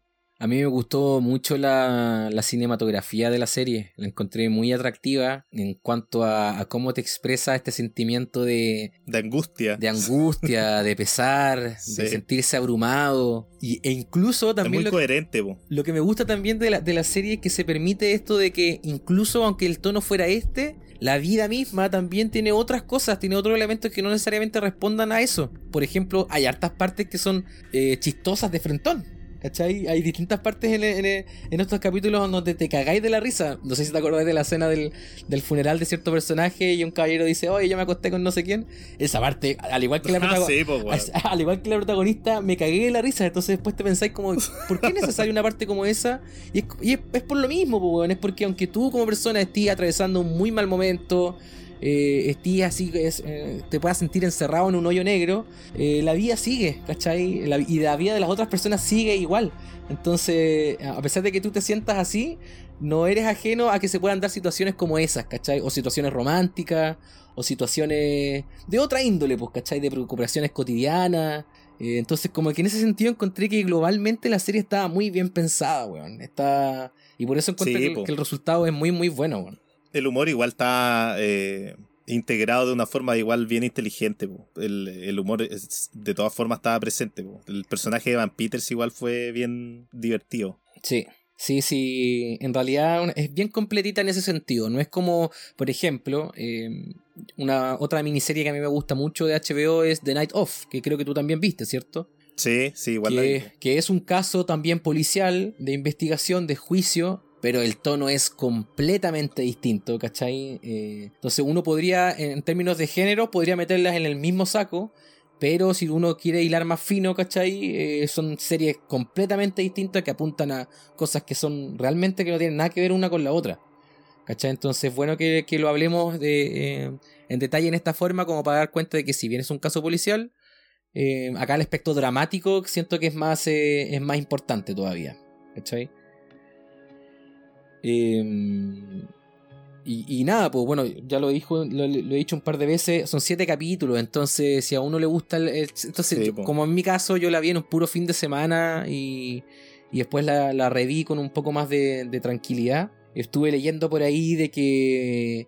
A ver, bueno, en- eh, brevemente, como para ir terminando un poco el, el- este, estos comentarios, no sé qué te pasa a ti cuan- con esta weá del mercado de querer, querer alargar las cosas. Sobre todo en la, es una weá muy propia de las series y yo encuentro que no es propio de las miniseries Sí, porque por algo son miniseries. ¿Cachai? Esa es la característica. Es- son miniseries, no, es, no responde a la misma lógica que una, que, que una serie. Y leí por ahí de que estaba quizás la posibilidad de hacer una segunda temporada y puta, weón, por favor no, weón, por favor no, en serio. Porque ¿cuál es esa necesidad, weón, de, de... ¿A ti te gustaría ver una segunda temporada de esto? O sea, yo creo que si nos interesa o no, eh, importa bien poco en si es que va a salir eh, una segunda temporada o no. Pues. No, pues yo te estoy preguntando a ti, personal, po, Si me gustaría, Sí, pues. si me gustaría, eh, la verdad es que no sé, weón. No estoy seguro. Es que es bien difícil. pa- para mí, por lo menos, es bien dudosa la, la calidad con la que se va a continuar. Pues, ¿qué pasa si, no sé, pues ahora quizá eh, van a sacar al director y van a poner otro? Son cosas que pueden pasar, uno no sabe. Y, yo siento que lo que el- como termina la serie, para mí está bien, pues. No, no, no sé si necesito eh, una continuación de la, de la historia. En mi caso, ¿sabes que no, no, me gustaría ver una, una continuación, weón. Para nada. Mira, y sobre todo también porque Kate Winslet también ella tuvo que invertir mucho personalmente para poder encarnar un personaje como este. Y creo que eso también se ve, Sí, eh, se ve muy bien reflejado, ¿cachai? Entonces, ella leí en una entrevista de que ella está así como, sí, en realidad no hay nada sobre la mesa, pero si es que lo hubiera, yo también tendría que predisponerme a nuevamente a, a ejecutar un rol como este que le costó mucha energía, pues, weón, ¿cachai? Si obviamente requiere mucha energía poder pon- ponerse los zapatos de Mare. Y puta, bueno, no sé, es que a mí me da porque siento que si hay otras cosas, hay, ya está pasando, pasó con una miniserie de Brian Cranston, que también ahora anunciaron una segunda temporada. Obviamente sie- siempre depende de la, de la historia, de los contextos de la weá, pero no sé, bueno, a mí esa weá que me carga de, de esta industria de que porque a una weá le va bien, eh, chupémosle más la... eh, Chupémosle más la teta. Chupémosle más la teta, saquémosle la más leche posible a esta weá. y encuentro que esa weá lo único que hace es eh, arruinar. Bueno, esta misma lógica de hacer las segundas partes de no sé qué weá, las terceras partes, las, nuevas reversiones, unas weas que nadie pide, pero aún así existen. Es que yo creo que ese, este formato, el, el mismo hecho de ser miniserie, es porque está planeado para cierta cantidad de capítulos. Pues, y al momento de que ya queréis alargarlo, tenéis que entrar a improvisar y a crear eh, de forma más, más rápida, no sé. Pues, yo, yo siento que ahí traen en otra parada al momento de producir este tipo de, de shows. pues, y ahí es donde fácilmente podéis caer en lo repetitivo o empezar a cometer errores eh, con, cierto, con los personajes. Entonces hay mucho más campo para el error y para que la serie deje de ser tan buena como lo fue la primera Mm. temporada. po. Sí. Sí, yo, bueno, por mi parte, como lo digo, ojalá que no, que no ocurra. Creo que una pieza audiovisual que se sustenta por sí misma y tiene toda la capacidad de mantenerse en la historia como una de las grandes miniseries que se han hecho. Y sabéis que, mira, voy a terminar con esto como últimos comentarios por, por mi parte. Tampoco es una película muy conocida, pero no sé por qué a mí me la, la relacioné bastante como en el tono, porque incluso no es una película con un caso pol- policial, pero sí con este mismo tono de, de la angustia, de- del, pesar, de la tristeza. Hay una película protagonizada por eh, Casey Affleck que se llama Manchester by the Sea. Es muy parecido. Ahora que la estoy pensando, eh, se parece caleta, weón. Eh, hay hartas cosas que, que en el, como digo, en el tono de, de, de la historia son, son muy parecidas. Personajes que están destruidos, que no van a, y que no van a, lo más probable es que no, no van a tirar para arriba si es que no se hacen cargo de, lo que les pasa. Son como producciones muy tristes. Tienen este mismo tono también de estar en un pueblo chico, eh, donde todos saben qué fue lo que pasó. Entonces, por si alguien está escuchando y, y no, no nos entendió muy bien toda esta conversa como de qué se puede tratar la serie, quizás ahí hay una película a la que pudiera haber cierta cercanía, Ah, por lo menos en el tono, por lo menos en el tono quizás. Sí, una película que a mí Sí, weón, me- porque me, encanta. Easttown, Easttown es realmente un pueblo de mierda. Es un pueblo de mierda, claro, un pueblo chico, un, Un pueblo azotado por la tragedia, un claro. caserío. Y esta película que te digo, eh, de- dependiendo de cuánto va a continuar este show, eh, posiblemente sería una película que a mí me encantaría mucho de, de- de hablar. Pero eso ya es en otra oportunidad. Así que, Carlitos, ¿algún comentario para finalizar eh, esta revisión y no recomendación de Mayor of Easttown? esta, esta no recomendación. Eh, yo quería mencionar que, bueno, la serie no es que nos haya gustado solamente a nosotros, ¿ah? sino que también está ver. varias nominaciones a los, a los Emmy. Tiene, de hecho, siete, siete nominaciones. Así que yo creo que para la carrera de la Kate Winslet, yo creo que esto le hace igual súper bien. eh, la, la revitaliza y ojalá ver va- más cosas de ella, po, porque Súper bien. eh, es uno de sus mejores papeles, eh, en mi opinión, eh, aquí como Mer. Hace un trabajo súper bueno, súper creíble. Así que, no, súper buena la serie. Y yo Seca. todavía quedo con, con la segunda. Me falta verla por segunda vez, que es algo que quiero hacer igual pronto. Sí, sí, no hazlo nomás porque de aseguro que, que te va a gustar más todavía. Así que, no, bien. Todos los créditos también para Kate Winslet. Le mandamos un abrazo gigante desde acá de Bocomundo.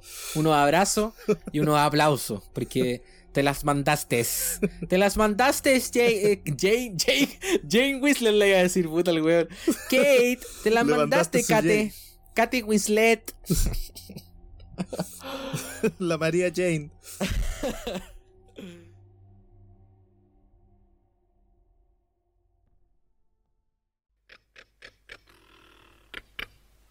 ¿Escucháis, ¿Escucháis ese ruido, Pablo? Hay un, hay un ruido raro. Hay un, hay un ruido, weón. Hay un ruido. Hay, una- un ruido. hay unas cosas medio raras. Hay unas cosas medio raras. No logro es identificar, Carlos, de qué se un trata. café con grano de diferente. ya, de nuevo, de nuevo. Eh, es café claro. delay, ahí, nos, ahí- ahí nos cagó el delay, weón. Ahí nos cagó el delay. Ahí nos cagó el delay, nos cagó el delay. Ya, pero hagámoslo de nuevo, sí, weón. sí, Va a salir bien. Ya. Hagámoslo de nuevo. ¿Escucháis, ¿Escucháis ese ruido, ¿Qué? Pablo? ¿Qué? ¿Qué es ese ruido? ¿Hay, hay un ruido raro? ¿Un pájaro? ¿Hay unas cosas raras? ¿De qué se trata? Es café traro, es café traro, un café con grano de diferentes orígenes, pero tostado en Valdivia. Prueba nuestras variedades, el, el, suave sabor. Chucha la wea. ya esa parte se corta. El suave sabor del antiqueño de Colombia, el potente tostado de Paraná de Brasil y el favorito de todos, Gakenke de Ruanda, con su amplia gama de sabores. Síguenos en Instagram, arroba cafetraro.valdivia. Atrévete a volar con nosotros. creo, que esta- esto creo que ha sido la mejor mención que hemos grabado, weón. Le, le mandaste nomás, ya, ya, ya, ya, ya, ya. Mandé nomás la- Oye, tengo novedades con Café Trarito. eh, ha tenido algunas dificultades y aquí vamos a hacer un emplazamiento eh, a aduanas de Chile. Aduanas de Chile tiene retenido las aduanas los elementos necesarios para que Café Traro continúe en su producción. Así que a usted, señor director general de Aduanas de Chile, lo emplazo públicamente a que por favor libere eso, eso, todas esas cosas que tiene agarradas ahí, las, las libere. ¿Ya? Porque Que se me está acabando el café traro. Sí, se me está sí, acabando a mí pues, el weón. café traro. Y, y- y qué voy a hacer yo después? ¿Tomar Nescafé y tomar café Gold como el resto de los huevones? No, eso es como tomar agua No, con po. barro, pues, weón. Entonces, se vienen cosas muy bonitas en Café Traro. Hay, hay unas cosas, amigo, que algo adelantamos la última vez, pero no se puede. Mientras Aduanas de Chile, lo voy a decir de nuevo, Aduanas de Chile no está permitiendo la producción del emprendimiento local. Señor director, a usted le estoy diciendo y lo estoy apuntando y usted no me está viendo, pero lo estoy haciendo. No se meta con Traro. Te metes con Traro, te metes con Poco Mundo. Te metes con Poco Mundo, te metes con sus auditores. No tengo nada más que decir. y me puse medio bombalé para la wea. Medio bombale para la wea. Bueno, qué bueno que está Café Traro nuevamente presente en nuestro show. Y lo más probable es que va a seguir, va a seguir estando presente eh, en buena parte del transcurso de este proyecto. Así que saludamos fraternalmente a Café Traro con el sonido particular de los traros. Así es un traro, ¿no? Oye, nos sale muy bien, weón. Nos sale prácticamente igual.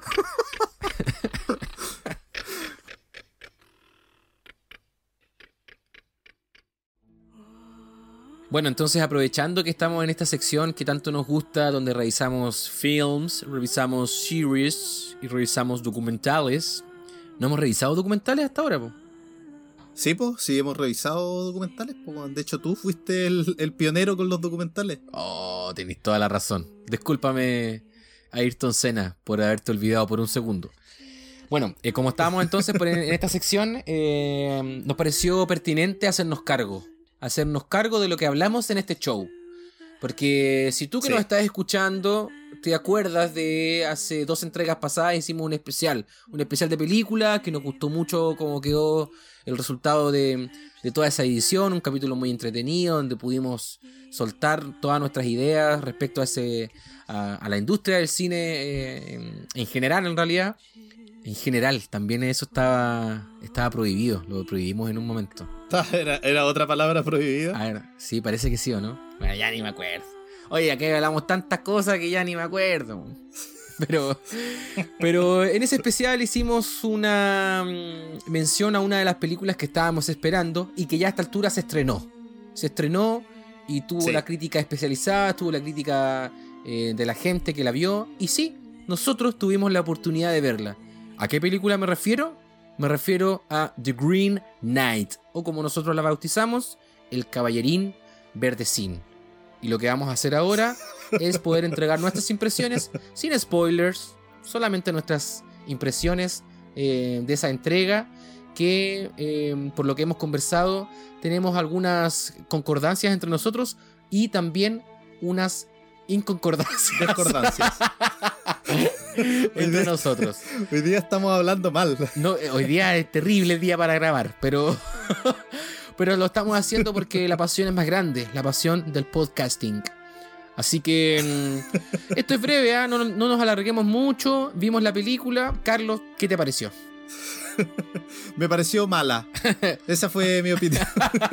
Esta es mala. No, mira, a mí, a mí eh, dentro de mis expectativas, que yo igual tenía bien medidas mis expectativas, me, me gusta como cómo se veía eh, la película en general, eh, en términos más visuales, no, no sé si tanto por el contenido, y, y lo que me, me encontré con una película que sí me dejó igual satisfecho dentro de lo que presenta eh, una película que igual dura dos horitas, dos horitas.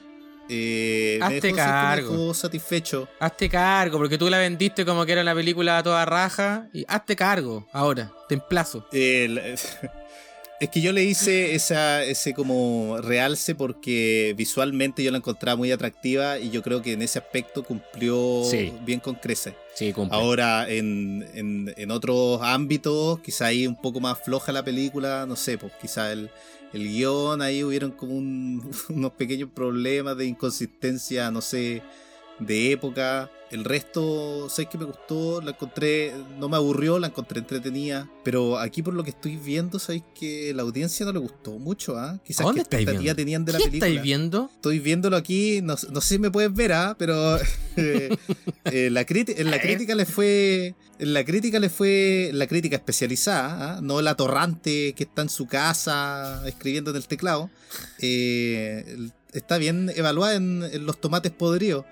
Y, el- y el- y la torrante, 49%, weón. La gente no le gustó mucho, parece, weón. Sí, tuvo una crítica bien mixta y incluso también de la, de la crítica especializada o, o de medios que estén acostumbrados a hacer crítica de la película, igual fue bajando en la medida que ha pasado el tiempo. Pero yo entiendo la otra crítica que de, de la Sí, People. igual la entiendo. Porque sí, no es una película que en realidad uno diga, weón, vamos a ver el caballero. Sí, weón, veámosla, bacán, baf. Y la voy a poner. eh, en- No es una película que quizás se adecue mucho como al concepto de entretención, como se, se ha abordado últimamente en el cine, ¿cachai? No, que, no es ni bueno ni malo, porque en realidad sí es una película que. Sí. Tratar de ser lo más receptivo con lo que uno está viendo, ¿cachai? No, no con esto de estar esperando que. Claro, más abierto a, sea, la, a la experiencia. No, no, no, no, no que te vayas a entretener como cuando agarras Netflix y pones cualquier weá y te vas a entretener en los primeros minutos, ¿cachai? Claro. Tiene, un- hay que ser paciente también. Y, y yo creo que en ese sentido, como lo que tú comentabas, la película igual cumple hartas de mis expectativas con respecto al, al- a lo visual, con, con respecto a lo cinematográfico. Creo que es, eh, de- desde ese punto de vista es súper atractiva, es muy fresca, eh, no se me ocurren películas que se parezcan, ¿cachai? eh, de las que han sido lanzadas en, en- en los últimos años. Entonces, sí, quizás por ese lado es una película que de hecho yo quiero ver de nuevo para también sacándole, eh, sacarle otras conclusiones. Eh, a mí me pasaron que yo te lo comenté, a mí me pareció que el, protagonista de, mm, de toda la historia eh, un protagonista, es un protagonista con el cual yo no generé ningún tipo de vínculo e incluso en más, más de algún momento de la película me generó rechazo derechamente. Entonces me hizo como difícil verla por, por ese lado. Pero sí yo me quedo con esto que es como fresco. Yo pensando igual, eh, creo que quizás está a hecho a propósito de que sea un poco apático el. Claro, eso lo protagonista. hablábamos. Sí. El- y como tú mencionas, yo creo que esta es una película que igual tiene hartos elementos que están eh, destinados a la interpretación pues, y, y son muy abiertos. Mm. Entonces yo creo que se ve beneficiada de, de una segunda mirada. Sí. De echarle un, un segundo ojo. Sí, y, y bueno, y en, en realidad depende como de, de- del acercamiento que tenga cada uno con, con, eh, con las películas en general. porque, porque sí, porque tú a mí, eh, esto es una película que yo voy a seguir viendo varias veces más, como siempre lo digo. eh, la verdad es que no, no, no lo creo. Eh, es una película que yo No considero... pasa el sello de ver más. Una película que El yo considero que de la performance del elenco sea así muy buena. A mí me parece que no. Entonces, como que esas dos cosas a mí son como obstáculos bien importantes que hacen de que no me, no me hayan generado muchas.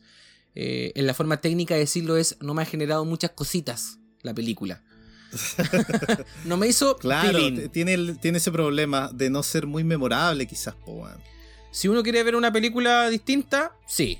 Sí. Yo creo que quizás aquí. eh, eh, yo creo que las expectativas jugaron igual harto en contra de la película porque al ser y estar relacionada con el rey Arturo, con Merlín, ¿cachai? Con toda esta mitología que ha sido muy trabajada también por el cine, todos estos personajes. Y la película toma un camino eh, súper distanciado de esos mismos personajes. Claro. Entonces, aquí el protagonista es eh, Sir Wayne y, y es el protagonista, po. Lo, lo seguimos a través de su jornada. Oye, Entonces, sí. eh, yo creo que por eso, por ahí puede que haya habido un, un cierto grupo de personas que se decepcionaron también con, con el producto final de, de la película. Es que el rey Arturo acá es un viejo todo caquento, pues, weón. Un viejo que tú le pegas enfermo. Le, le una patada, weón, y uh, es el rey Arturo, weón. Yo acá estoy acostumbrado al rey Arturo, pecho ancho, barbón, weón. Claro. Eh, en su prime. Con, toda- con todos los valores positivos de la caballerosidad. Eh, y aquí un viejo caquento, weón, que puta, weón. No tiene ni un peso, weón. Y el otro weón, el otro, ¿sabes qué no? Como débil. Sí, sí, bueno, e- ese concepto que tú que, que mencionas el tema de la, de la mitología, yo creo que es bien, eh, es bien pertinente porque no es una película de acción esta, en ningún caso. ¿Cachai? No es una película que, No, que- para de- nada. donde hayan eh, batallas, y- ni conflictos eh, políticos, ni, ni conquista, no. po. En realidad el rollo de esto justamente tiene que ver con la idiosincrasia cultural de lo que significa el rey Arturo, un personaje de ficción, ¿cachai? Eh, la mitología. Y ser un caballero, po. Y eh, claro, el tema Lo de- romántico. De, de- de lo romántico que puede ser eh, eh, la orden de los caballeros, ¿cachai? Pero cómo, se, cómo confluye eso con, con la misma idiosincrasia eh, mitológica, en este sentido valga la redundancia, con, con la propia historia, porque aquí está, hay hartos elementos mágicos incluso involucrados. Pero, pero sí, hay que tener una predisposición a- a experimentar eh, un contenido que no es que, que no es un contenido que se parezca mucho a lo que nos está entregando en el cine el día de hoy. ¿Cachai? En realidad es, es eso. Sí, ahora- en ese sentido quizás cumple bastante bien como la productora, lo que mencionamos en ese mismo momento, A24, ¿cachai? Acá hay una película que, que viene, eh, viene un poco a entregar eh, cosas que están un poquito dejadas de lado, ¿cachai? Eh, y que para quien sabe apreciarla seguramente le, le- le va a gustar harto. No fue mi caso. Sí, es bien consecuente. Bien consecuente con lo que ha hecho también con otras, con otras películas. Así que sí, pues eso en realidad consideramos pertinente hacernos cargo de lo que habíamos eh, hablado eh, en esa oportunidad. Eh, apreciaciones mixtas, dejémoslo, dejémoslo así. Requiere una segunda, Sí, una, una visión, yo creo. Sí, requiere otra, otra visión, o sea, otra... Hoy con Chetumar está... este- Buena, pero no tan buena. Día, weón, realmente estamos hablando como el, el reverendo Copy, weón. Se pasó. Así que con esa, con esa descargo terminamos esta sección. El día en que no deberíamos haber grabado.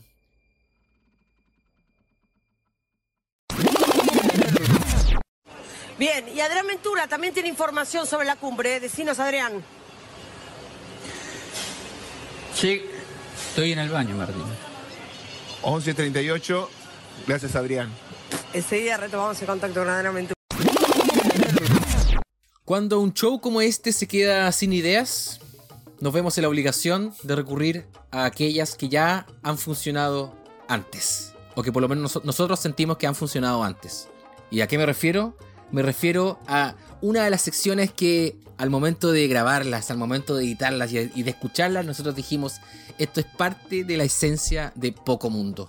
Me refiero a la sección ¡Qué chucha! Versión noticias. ¡Qué chucha! Ha sido una de las secciones más entretenidas que hemos grabado siempre. Y para todas las personas que nos escuchan desde afuera, desde Israel, desde México, tenemos ahí una escucha media loca en Estados Unidos también. Les decimos a ustedes que qué chucha es una expresión chilena que se puede traducir en asombro. ¿Cierto? Es asombro nomás. Ah, qué bueno que contextualizaste la, la expresión, ¿O weón. significa otra cosa? A mí se me olvida. No, sí, significa eso. ¿De dónde provendrá la weá? ¿De chucha de la, de la cantante brasileña? No, no, nada que ver. El concepto chucha es una grosería chilena eh, muy antigua. No, no, La exact- chucha. No, no sé exactamente eh, de dónde proviene, pero sé que es muy antigua el concepto chucha. Viene del griego, parece. Pero en el caso de cuando va conjugado en la forma de qué chucha, es porque cuando tú te enfrentas a un evento, a una historia, a una situación que te genera un asombro eh, inimaginable, tú verbalmente lo que dices es ¡qué chucha! O sea, ¿qué chucha esta weá?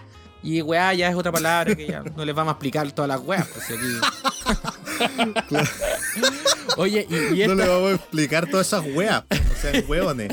y en esta oportunidad quisimos eh, hacer una versión, ¿qué chucha? Versión noticias, donde noticias que impactaron eh, o que en realidad no impactaron a la realidad mundial, sí nos impactaron a nosotros y quisimos compartirlas en esta sección que eh, ameritaba poder juntar estas noticias que ya las habíamos visto antes, porque las considerábamos muy pertinentes para un show como este, un show donde la característica primordial es el escaso mundo que tiene tanto tú, Carlos, como, como yo.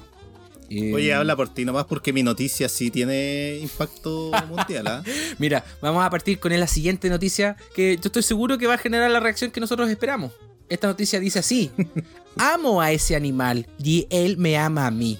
Prohíben que mujer visite a un chimpancé con el que dice tener una relación. O sea, no, ya, qué, chu- ya qué par- chucha esa vieja. ya partimos. No, y sale ella aquí llorando, ¿ah? Y sale con fotos con ella con el chimpancé. Dice que la mujer visitó semanalmente al primate por alrededor de cuatro años. Durante ese tiempo se Ay, qué besaban. absurda la se, se besaban y saludaban a través del vidrio de seguridad. Lamentablemente, según expertos, un animal que se concentra demasiado en las personas es menos respetado por sus compañeros, lo que hizo que sea marginado por la comunidad. O sea, más encima el chimpancé aquí quedó completamente marginado por su, por su propia especie, ¿cachai? ¿Cómo se Tuvo llama se- problemas con su círculo. ¿Cómo Su se llama esta señora?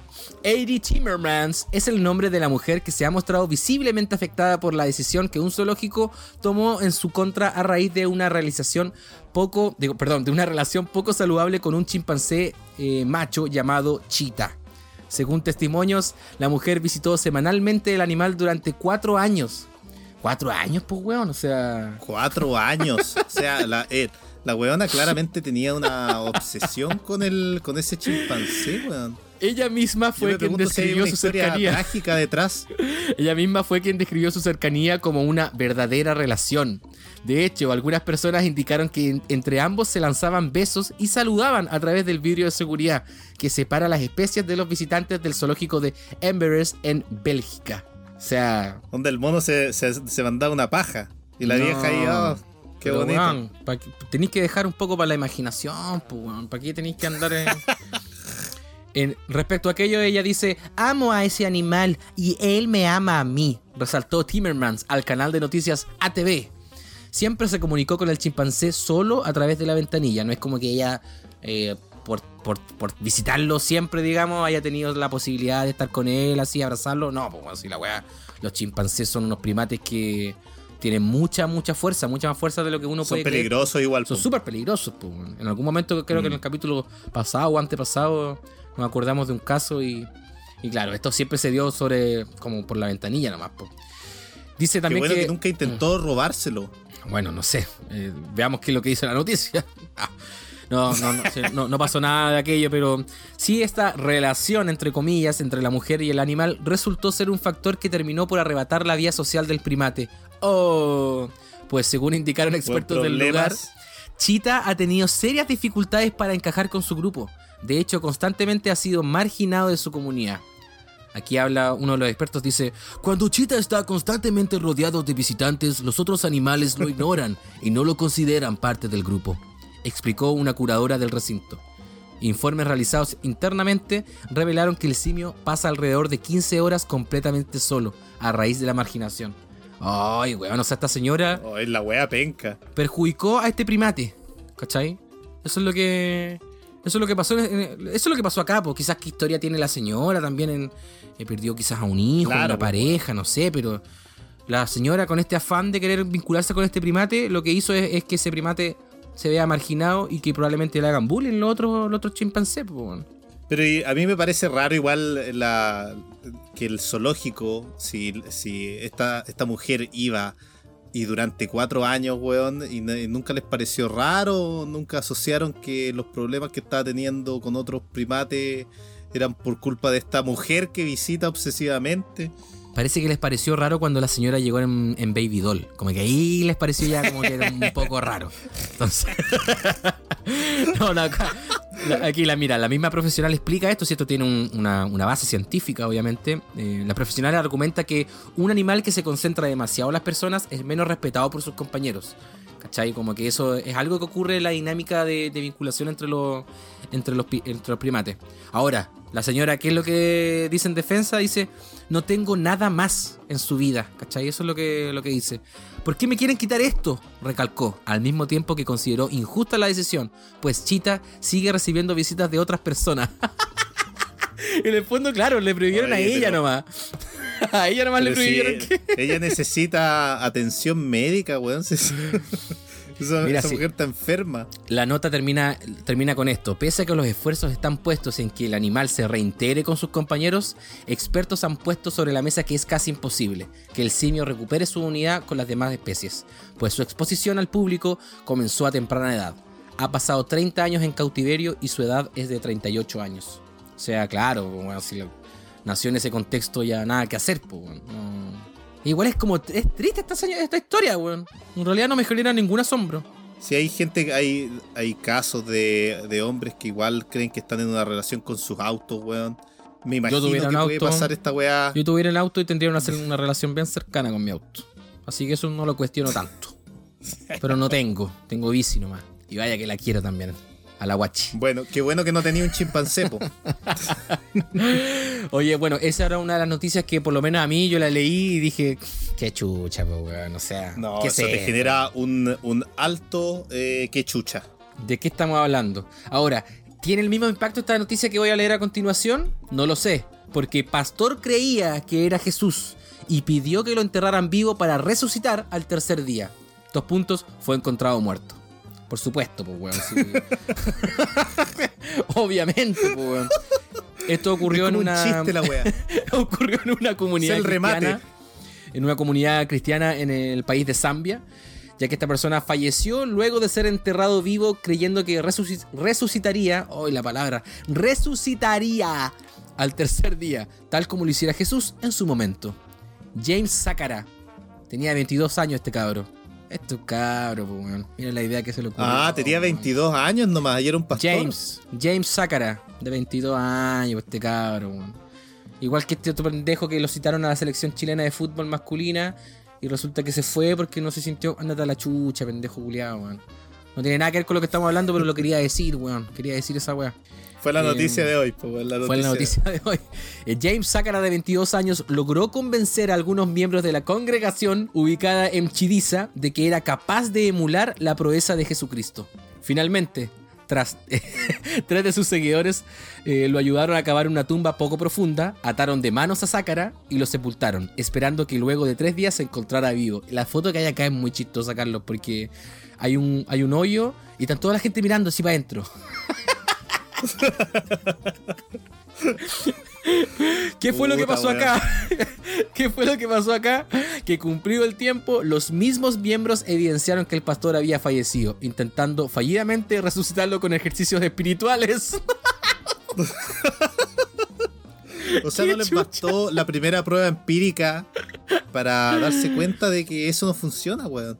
Eh, claro, pues, weón. No, qué, terri- qué terrible. Yo encuentro que eso es como otra, otro ejemplo de cómo la, la religión y la fe a ciegas lleva No, y- a la gente a volverse increíblemente estúpida. Pero mira, más que la fe ciega, eh, acá tiene que ver el poder de convencimiento de que puede tener una persona respecto a un grupo, porque incluso ponen acá que fueron varios de sus seguidores quienes se mostraron, mostraron reacios al polémico entierro, pero tres de ellos creyeron en las palabras de Sácara cuando citó a Jesús diciendo, hagan esto en mi memoria. Solo uno de los participantes directos del entierro se presentó a las autoridades, mientras que los otros dos se dieron a la fuga y son buscados por la policía. Noticias que impactaron al mundo, no, nos impactaron a nosotros y nos dicen, eh, nos hacen hacer decir, qué chucha, weón. Esto es Qué siglo chucha, XXI. Los otros dos weones se viraron al Los otros weones son prófugos, están creando sus propias congrega- congregaciones en otras partes de Zambia. ¿Cómo arruinarte la vida, weón? Inmediatamente. La wea mala, weón. La Oye. wea mala, pues, weón. Eh, ¿Y qué tú nos tienes también algún otro evento que uno pudiera, pudiera decir? eh? Sí, yo tengo. eh, ¿Qué chucha? sí, yo tengo otro, otro evento de, de, de nuestro país favorito. A ver. China. China banea los juegos online para menores de 18 años y lo limita solamente a 3 horas a la semana. Oye, pero vamos a caer de nuevo en lo mismo de, de- de- como nuestro, nuestro ya perfil anti-China. ¿Cómo? A ver. A ver. El- todos podríamos decir, ya, esto no es tan terrible, pero yo creo que es- este es otro ejemplo de cómo eh, ya paso a paso China le ha ido quitando derechos y libertades a, a su propio pueblo. pues, weón. El derecho a Eh, streamear, dices tú. En, un- en una medida igual súper autoritaria, pues, weón. Oye, Y pero bueno, sale. aquí, obviamente, ya, esto se ata también al, eh, a todo eh, este tema que ya habíamos conversado del, del crédito social que tienen ellos, que es como un sistema de puntaje para las personas que no, no están enteradas, un sistema de puntaje. Capítulo que 2, se te capítulo 2 de Poco Mundo. Los invitamos a escucharlo. Sí, se te otorga o se te restan dependiendo de lo que tú haces eh, y si está bien bajo los ojos de- del gran gobierno comunista de China. Oye, Eh, Carlos, y en este perdón, caso, es sí. que, eh, ¿hay un fundamento para es- esa noticia o no? ¿Por qué decidieron hacer eso? Ah, eh, el, el gobierno describe a los juegos online como eh, opio espiritual. Y esa es su razón para eh, limitar de, de tal forma la hora en que los menores de 18 años pueden participar. Ah, ah, ya, no es que se lo hayan prohibido entonces a los menores, a los menores de 18 años. No, no está prohibido, pero está limitado a tres horas máximo. Y cuando dice semanal es un poco engañoso porque no es semanal, sino que Bueno, son tres horas que tú puedes dividir en total eh, dentro de, de lunes, o sea, perdón, de, de viernes a domingo. En, en- realidad el fin de semana solamente tienes tres horas para poder jugar videojuegos online. Online. Claro. Más que nada, yo Qué aquí loco. voy, el- a mí esta noticia, esta noticia me hace decir que chucha porque es otro ejemplo de que China sigue, sigue lo mismo. Eh, Nos aquí quieren no coartar hay- la libertad. No nos dejan jugar tranquilo. Claro. Eh, y es otra de, otra de las medidas que, que ya va eh, cuarteando todas las libertades que tienen los jóvenes, sobre todo. Eh, además de que tienen un. La educación es súper competitiva también allá. Es súper estricta. Entonces, ellos lo califican como opio espiritual. Y bueno, quién sabe, en realidad que es es la, discreción del gobierno. Y si tú infringes esta, esta nueva ley que van a tener ellos, se te restan tus puntos de, de crédito, social.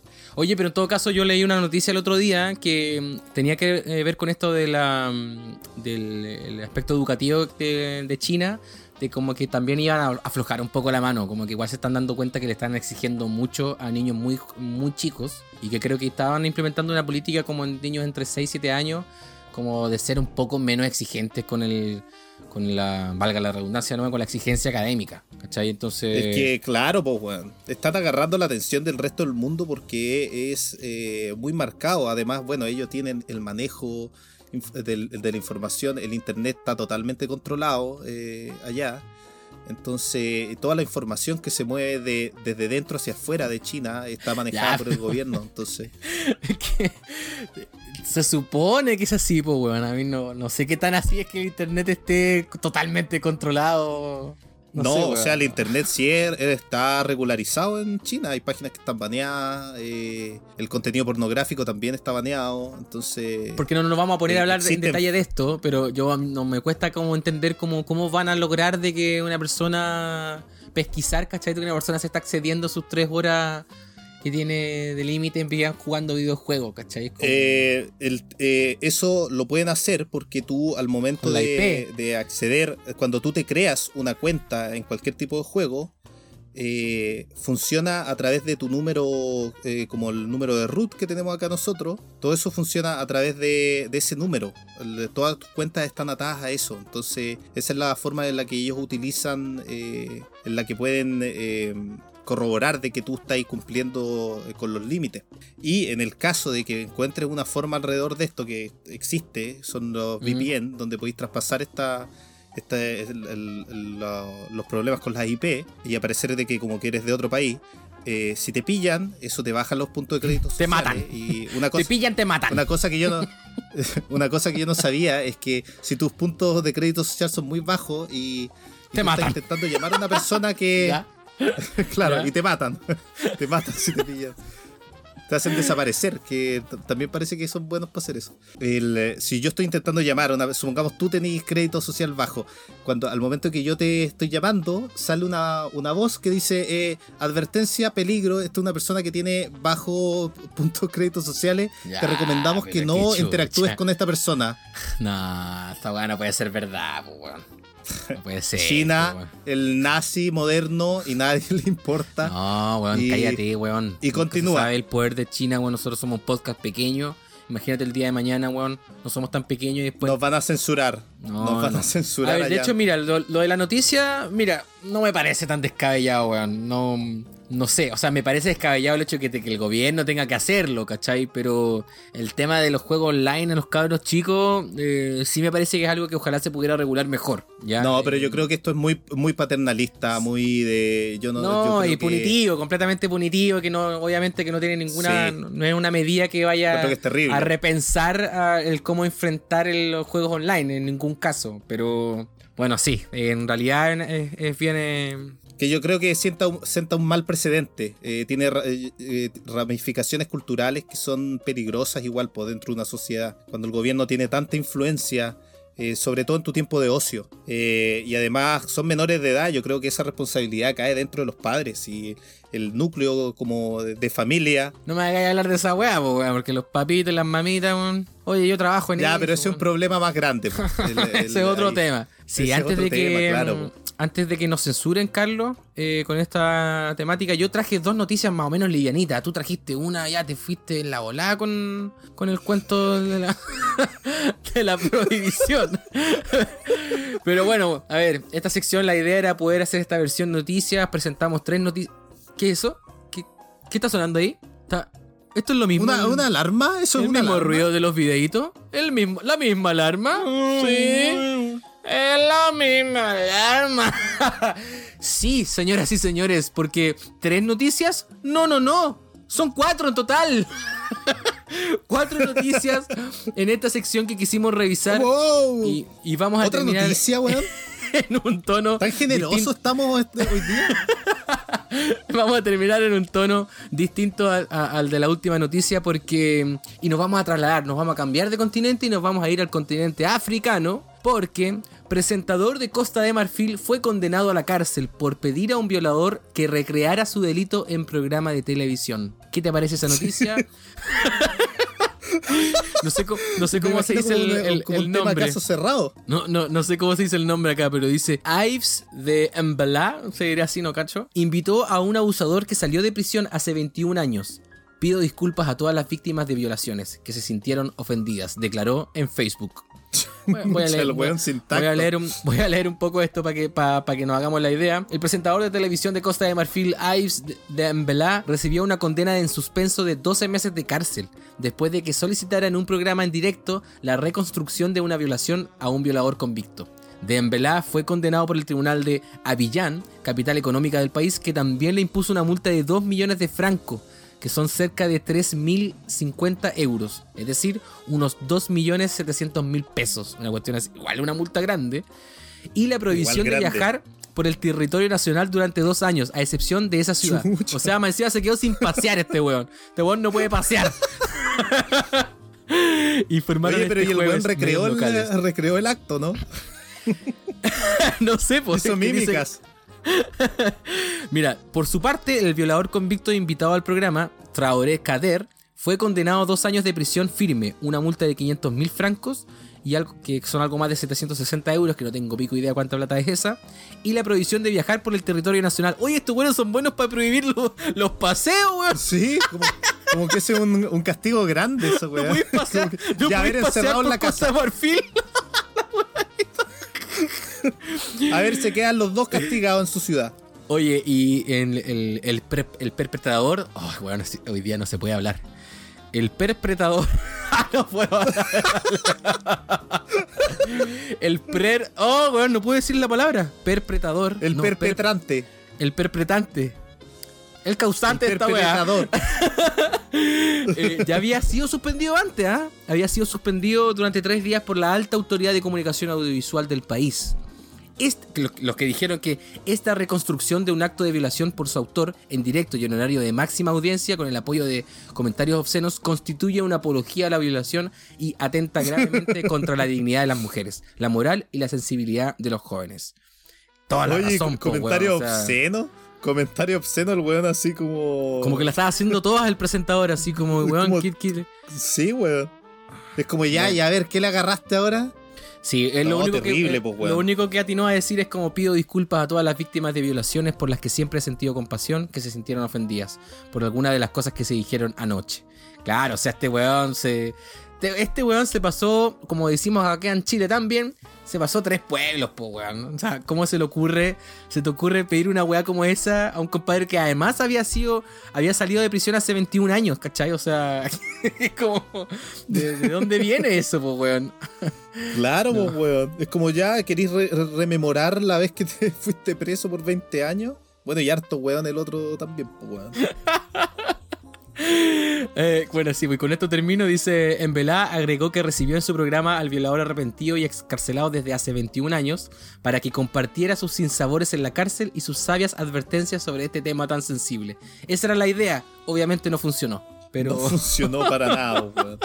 Quizás el weón había rehecho su vida, weón, me imagino. y ahora ya es No. conocido de nuevo como el violador, pues, weón. Bueno, y obviamente, eh, bajo la misma tónica de los tiempos de internet, fue obviamente muy bombardeado por eh, comentarios indignados No, de, el- de auditores, se fue a la chucha, de po, espectadores. Y, y- y ojalá que este gallo, ¿sabes qué? Más que se, más que se quede en la cárcel, ojalá que, que no se quede, se quede sin pasear por el resto de la vida nomás, weón. Sin pasear. Este no, no puede haber ningún tipo de balneario, nada, no. Sin pasear. Me Qué gustó esa forma de esa castigar de- Costa Marfil. Te quedaste Sí, sin debería paseo, empezarse culiao. a usar acá, weón. Perdón, ¿tenéis Debería viaje planificado para sí. diciembre? ¿Te queréis pegar una vuelta? No, cagaste. Sin paseos. Quería ir a Punta. Arena, quería ir a Valdivia, cagaste. Claro. Eh, bien, bueno, esa fue la noticia bonus track. Eh, a ver, así- yo, ¿cuánto llevamos de estos veintitantos minutos? Mira, no estoy tan seguro de que esta sección haya salido tan bien, porque en realidad los contenidos de las weas que hablamos, ahora que lo estoy mirando para atrás, ¿sabéis que no, no sé si, no sé si salió tan bueno esto? en retrospectiva, Mira, realmente después de esta conversación, realmente no sé si tengo, yo creo que definitivamente tengo menos mundo después de esta revisión de, de noticias. Pero bueno, eso va y viene, po, va y viene. O sea, es que es la sección que chucha. La sección en sí te hace decir que chucha. estuvimos eh, revisando producciones televisivas, ahí claramente eh, sumamos más mundo del que teníamos. Ahora con esto que revisamos recién, evidentemente retrocedimos en nuestra intención de tener más mundo. Pero es parte de, es parte de esto, es parte del show. Se avanza y se retrocede. Si la vida, la vida es así. Eh, bueno, tuvimos un problema técnico ahí, en, em, se va a notar algo medio raro en la edición. eh, porque este programa es artesanal. Si aquí no, no hay, digamos, O quizás no se nota, pues, weón. O quizás no se nota. No sabemos, quizás Quizás, no se nota. quizás nosotros hacemos la pega tan bien que no se va a notar. Pero eh, lo explicamos igual, po, porque hay que explicarlo. Porque si se nota, hay que explicarlo, de todas maneras. Esperemos que no. Pero yo creo que sí. Em, bueno, eh, revisamos noticias. La, versión de Quechucha. Versión. No, pues, perdón. Tuvimos sección Quechucha, revisión de noticias en esta oportunidad. Em, muy buenas noticias que alimentan eh, el alma, más no el cerebro. Pero, pero igual funciona, igual funciona. ¿Comentarios finales, Carlitos? No, yo quedé con estas noticias que chucha. eh, ojo con China. Y por favor, Dale no. Sin recrear violaciones. Sin enterrar gente. Pero- El- hay que ser un poco más medido. Que la Pero, pandemia sí. no, no nos vuelva locos. Empecemos a recoger también como las otras ideas punitivas de otros países. O sea, eh, castigar con, con pa- sin pasear me parece una buena eh, alternativa. Sí, buena idea. Buena idea. Me sumo a eso también. Te mandáis un cagazo así como menor, ¿cachai? Como ya, ¿querís vacacionar? Cagaste. Sin, sin paseo, quedaste. Me parece bien. Eh, eso, bien. Así termina entonces la sección ¡Qué chucha! Versión ¿Qué chucha? noticias. ¿Qué chucha, weón? Noticias, noticias, noticias.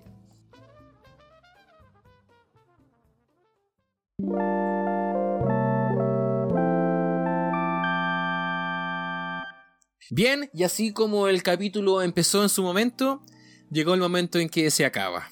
Porque todo lo que empieza, ustedes lo saben, se termina. Y este es el apartado, Carlitos, en donde nosotros hacemos la despedida, hacemos análisis, hablamos sobre redes sociales, proyecciones, deseos. Pero, antes de poder darte la palabra, me gustaría partir con lo siguiente, Carlos. Dame un momento. Dice, sapiencia, sabiduría. ¿Qué es la palabra sapiencia? En concreto podemos determinar que deriva del latín de la suma de dos partes diferenciadas, sapiens, que significa saber, y el sufijo ia, que indica cualidad. La noción de sapiencia se utiliza como sinónimo de sabiduría. Con eso quiero terminar el programa. para que no para que, no tengamos ahí cuestiones ahí eh, que estén pendientes, Carlito. Ya, tú me acusando que yo ando inventando palabras. Sapiencia. Qué bueno que no fue una palabra inventada, po, weón, que realmente existe. No, no, es que para que también aportemos un poco al lenguaje, más allá de lo terrible que Claro. nosotros hablamos a, A la sapiencia, a, la, sapiencia, la del gente. lenguaje. ¿Ya? Eh, cualidad del saber, del conocimiento, por ende, sapiencia. Qué bonito porque hace referencia a nuestro programa y ahora ganamos un poquito más de, de mundo al corregir, eh, Sí. corregir las, quizás las cosas incorrectas que decimos. Todo el mundo que no aprendimos con la última sección de la sección versión noticias de Quechucha, eh, la volvimos a aprender ahora con esta, este significado que nos gustaría que cada uno de ustedes empiecen a, in- a incorporar en su lenguaje cotidiano. La palabra sapiencia. Es un ejercicio que hace mucho Felipe Abello en su propio podcast, pero me da lo mismo. Porque es importante todos los días adquirir nuevos conocimientos por más chiquititos que sean. ¿Qué comentarios tienes tú, Carlitos, eh, a raíz de todo lo que hemos conversado en esta oportunidad? ¿Tienes alguna, alguna cosita que haya quedado dando vuelta ahí? ¿Alguna tonterita? Eh, ah, quería Ah. hacerte el comentario que quizás no, no quedó muy, no lo dejé muy claro. No, por favor, Eh, este es el al momento. que hablamos de la, de la, de la lucha libre, eh, cuando te comenté que Vince McMahon era una persona que sí tiene hartas manos dentro de lo que sucede en el capítulo, es bastante literal. ¿ah? Él, eh, a pesar de que hay un grupo de escritores que manejan todas estas historias que suceden y los mismos personajes, eh, Vince eh, puede llegar y a raíz de una noticia que pasó hace pocos días, Vince puede pueden faltar dos horas para que comience el programa en vivo y él cambia toda la weá. Qué Él desagradable. Cambia todo lo que Qué eh, desagradable sí, pues, y eso sujeto. es súper desagradable para la gente que trabaja ahí. eh, claro, desestima todo el trabajo eh, que se hace, y sobre todo que eh, esto es un programa semanal, entonces eh, todo el trabajo de una semana se va a la mierda porque el jefe eh, al final tiene la última palabra. po. Y es, y una empresa en donde trabajan cientos de personas igual, pues. Yo hace poco tiempo atrás participé de, de una capacitación para, de, sobre liderazgo y dirección. Y eso que acabas tú de comentar no se hace. No se hace, pues, weón. Claro, Qué po. desagradable tener un jefe que al final mete la mano en, en tu pega y hace las weas que quiere. Qué desagradable sujeto, weón. Sí, no, y además tiene, tiene también que ver con el- un poco de la, del, del carácter que tiene la empresa. eh, el- cuando yo comentaba que CM Punk de- se fue y dejó y, y- y tomó un rol eh, antagonista en contra de todo lo que estaba sucediendo, eh, él tuvo que trabajar esto es como la gota que rebasó el, el vaso, que él tuvo que trabajar todo un tour europeo, que esto es, piensa, un mes mínimo, estar en el camino en gira, con una contusión y con una infección eh, igualmente provocada por el, por el, el trabajo y el mal cuidado de la salud de los... Ellos tienen sta- staff médico y todo, pues entonces... eh, el- igual hay varias historias de terror en, en la compañía. Ah, qué desagradable. Así que, eh, claro, yo quizás no dejé muy claro eso, pero quería ahora aclararlo de que Qué bueno. hay una irresponsabilidad bien grande que viene, yo creo, por, por el tema este de, de tener un monopolio sobre algo. Oye, qué bueno que lo aclaraste porque ahora sí se me completa de, de, de armar esta... Sea, termino de armar, bien digo, eh, eh, la, imagen sobre este sujeto. Y ¿sabéis qué, weón? ¿Sabéis lo que voy a decir yo desde mi rol de En Poco Mundo? Ojalá que se vaya a la mierda toda esa industria. O sea, su imperio me refiero de la WWE. Ojalá que la otra compañía que empezó con un poco más de, de, de, con estos tiempos le vaya mucho mejor que esta otra weá con el Vince McMahon, McMahon, no sé ni cómo se llama el pobre weón. Y, y deberíamos subir un par de memes eh, en- burlándonos de él. Y da lo mismo que tenga poca Sí. interacción, pero deberíamos burlarnos más de él. De, de este sujeto que es como una suerte de demonio de la lucha libre. Que lo único que hace es ganar plata y más encima se caga el trabajo de la gente. No, bueno, aquí en Poco Mundo no nos gusta esa weá. Aquí no Mucho gusta. ego, weón. Mucho ego, mucho egoísmo, mucho bullying. Así que desde poco mundo le decimos a Vince McMahon que se vaya a la chucha. Adiós, Vince McMahon. McMahon. no, pero buena tu declaración, Carlito, para que no quede ahí. Porque para que los Sí, que pues, para que no digan, "Ay, quede- eso no es así. Sí, no, pues. resulta que aquí está la aclaración. Sí, para que no quede ambiguo el tema. ese rol. Eh, bien, bueno, no está de más decirlo. eh, ¿Nosotros tenemos redes sociales? Sí, las tenemos. ¿Están 24-7 activas? No, no están activas 24-7. pero eso no impide a que tú, personita que nos estás escuchando y que desde ya te damos la- el agradecimiento correspondiente por eh, llegar a esta parte del capítulo, eh, acércate a las redes sociales. Oye, siente la confianza de postearnos lo que, lo que se te venga en gana. De, de, de dedito para arriba, dedito para abajo. No, dedito para abajo parece que no está esa opción en No, no lado. existe esa opción, weón. Debería existir, pero No no, es no Reddit. existe. Y no Sí, la no vamos a inventar Reddit. nosotros tampoco. Pero, pero vaya, reaccionen, comenten si les interesa. Eh, nosotros estamos ahí pendientes, mirando las redes sociales eh, una vez cada tres horas, todos los días, a ver si alguien nos dijo algo. Eh, es bien triste decirlo de esa forma, más se acerca a la realidad. Eh, ¿Qué otra cosa? Ah, bueno, sí, por las redes sociales, por supuesto. Estamos presentes en Instagram. ¿Cómo es el Instagram, Carlito? Arroba poco mundo. Arroba poco mundo ¿Y el Facebook? también el Facebook lo mismo. Facebook lo mismo, Poco Mundo Podcast. Estamos ahí subiendo algunas cositas de repente y de repente nos relajamos y, y nos subimos, pero pero bueno, pues, si ya lo explicamos también en la intro que, que nosotros, esa es la weá nomás, pues oye, la weá es así nomás, pues. La weá es cuando hay ganas nomás. La weá es cuando hay ganas, pues weón, si no hay ganas, weón, no, no se puede hacer nada, pues, weón. Oye, eh, ¿algún deseo, Carlos, que quieras expresar en esta oportunidad? ¿Algo que esperes tú con ansias en el mediano plazo, en el corto plazo? En el corto plazo, eh, y en el corto plazo me refiero a septiembre, que ahí tenemos un, un mini proyecto aquí en Poco Mundo que, que ojalá salga y yo creo que va a salir eh, bien, así que ahí les vamos a contar más cuando, eh, cuando suceda. Lo vamos Sí. a compartir en nuestras redes sociales. Así que Ojo, ojo Ahí. con el scan. Lo único, lo único que podemos decir. Ojo con el scan. Guiño, guiño. sí, yo también tengo estos deseos de, de, bueno, como decía antes también, de poder, eh, ojalá, pegarme la vuelta para pa Valdía, de compartir eh, Poco Mundo alive. Y, y poder disfrutar, sí, poder disfrutar ahí algunos copetitos dieciocheros. eh, y esperamos de que toda la gente que, que escuche esto también lo, lo pueda hacer al margen de toda esta situación de mierda en la que estamos, tanto a nivel de salud como a nivel político de nuestro país. Que, bueno, que no es tan desastroso en todo caso, no lo voy a mencionar ahora en extenso con, con lo que está ocurriendo con la Convención Constitucional, una cuestión inédita en el mundo que está ocurriendo acá en este país, pero que lamentablemente se ve empañado muchas veces por el quehacer cotidiano de los políticas, de las políticas y políticos de siempre, con sus tonteras para allá y sus tonteras para acá. Esa es mi forma de resumir. eh, eh, no entro en detalle, po, weón, ¿para qué vamos a entrar en detalle?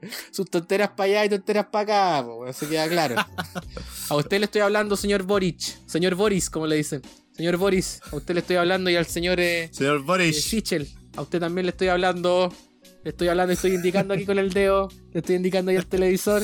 No se ve. Hubo harto dedo, celular. hubo harta indicación con el dedo este capítulo.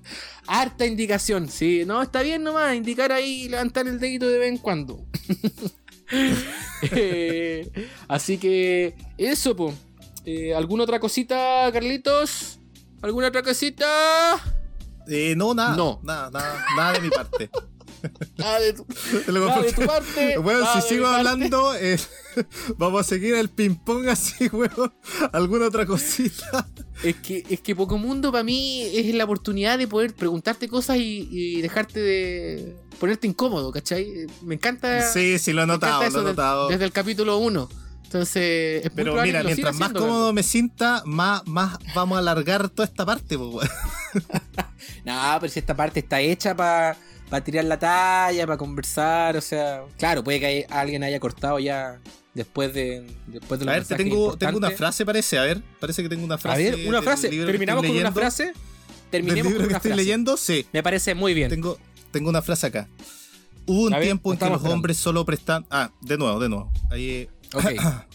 Hubo un tiempo en que los No, y hombres además que solo es muy importante ate- Ya, pero no me interrumpáis la frase, pues, weón. No, perdón, perdón, es que yo caigo en esas niñerías. Por favor, procede. en esos infantilismos. Eh, hubo un tiempo en que los hombres solo prestaban atención a las máquinas, con la esperanza de que ellas les hicieran libres, pero esto solo permitió que otros hombres con máquinas los esclavizaran. Así termina la, frase. Quizá un poco Oye, el densa. tono, para- weón. Oye, el tono, weón, para terminar, weón. ya, pues. Muy- eh, hay mucha con verdad en esta frase, entonces. mucha verdad. Sí, ojo con el celular ahí, con depender mucho del celular.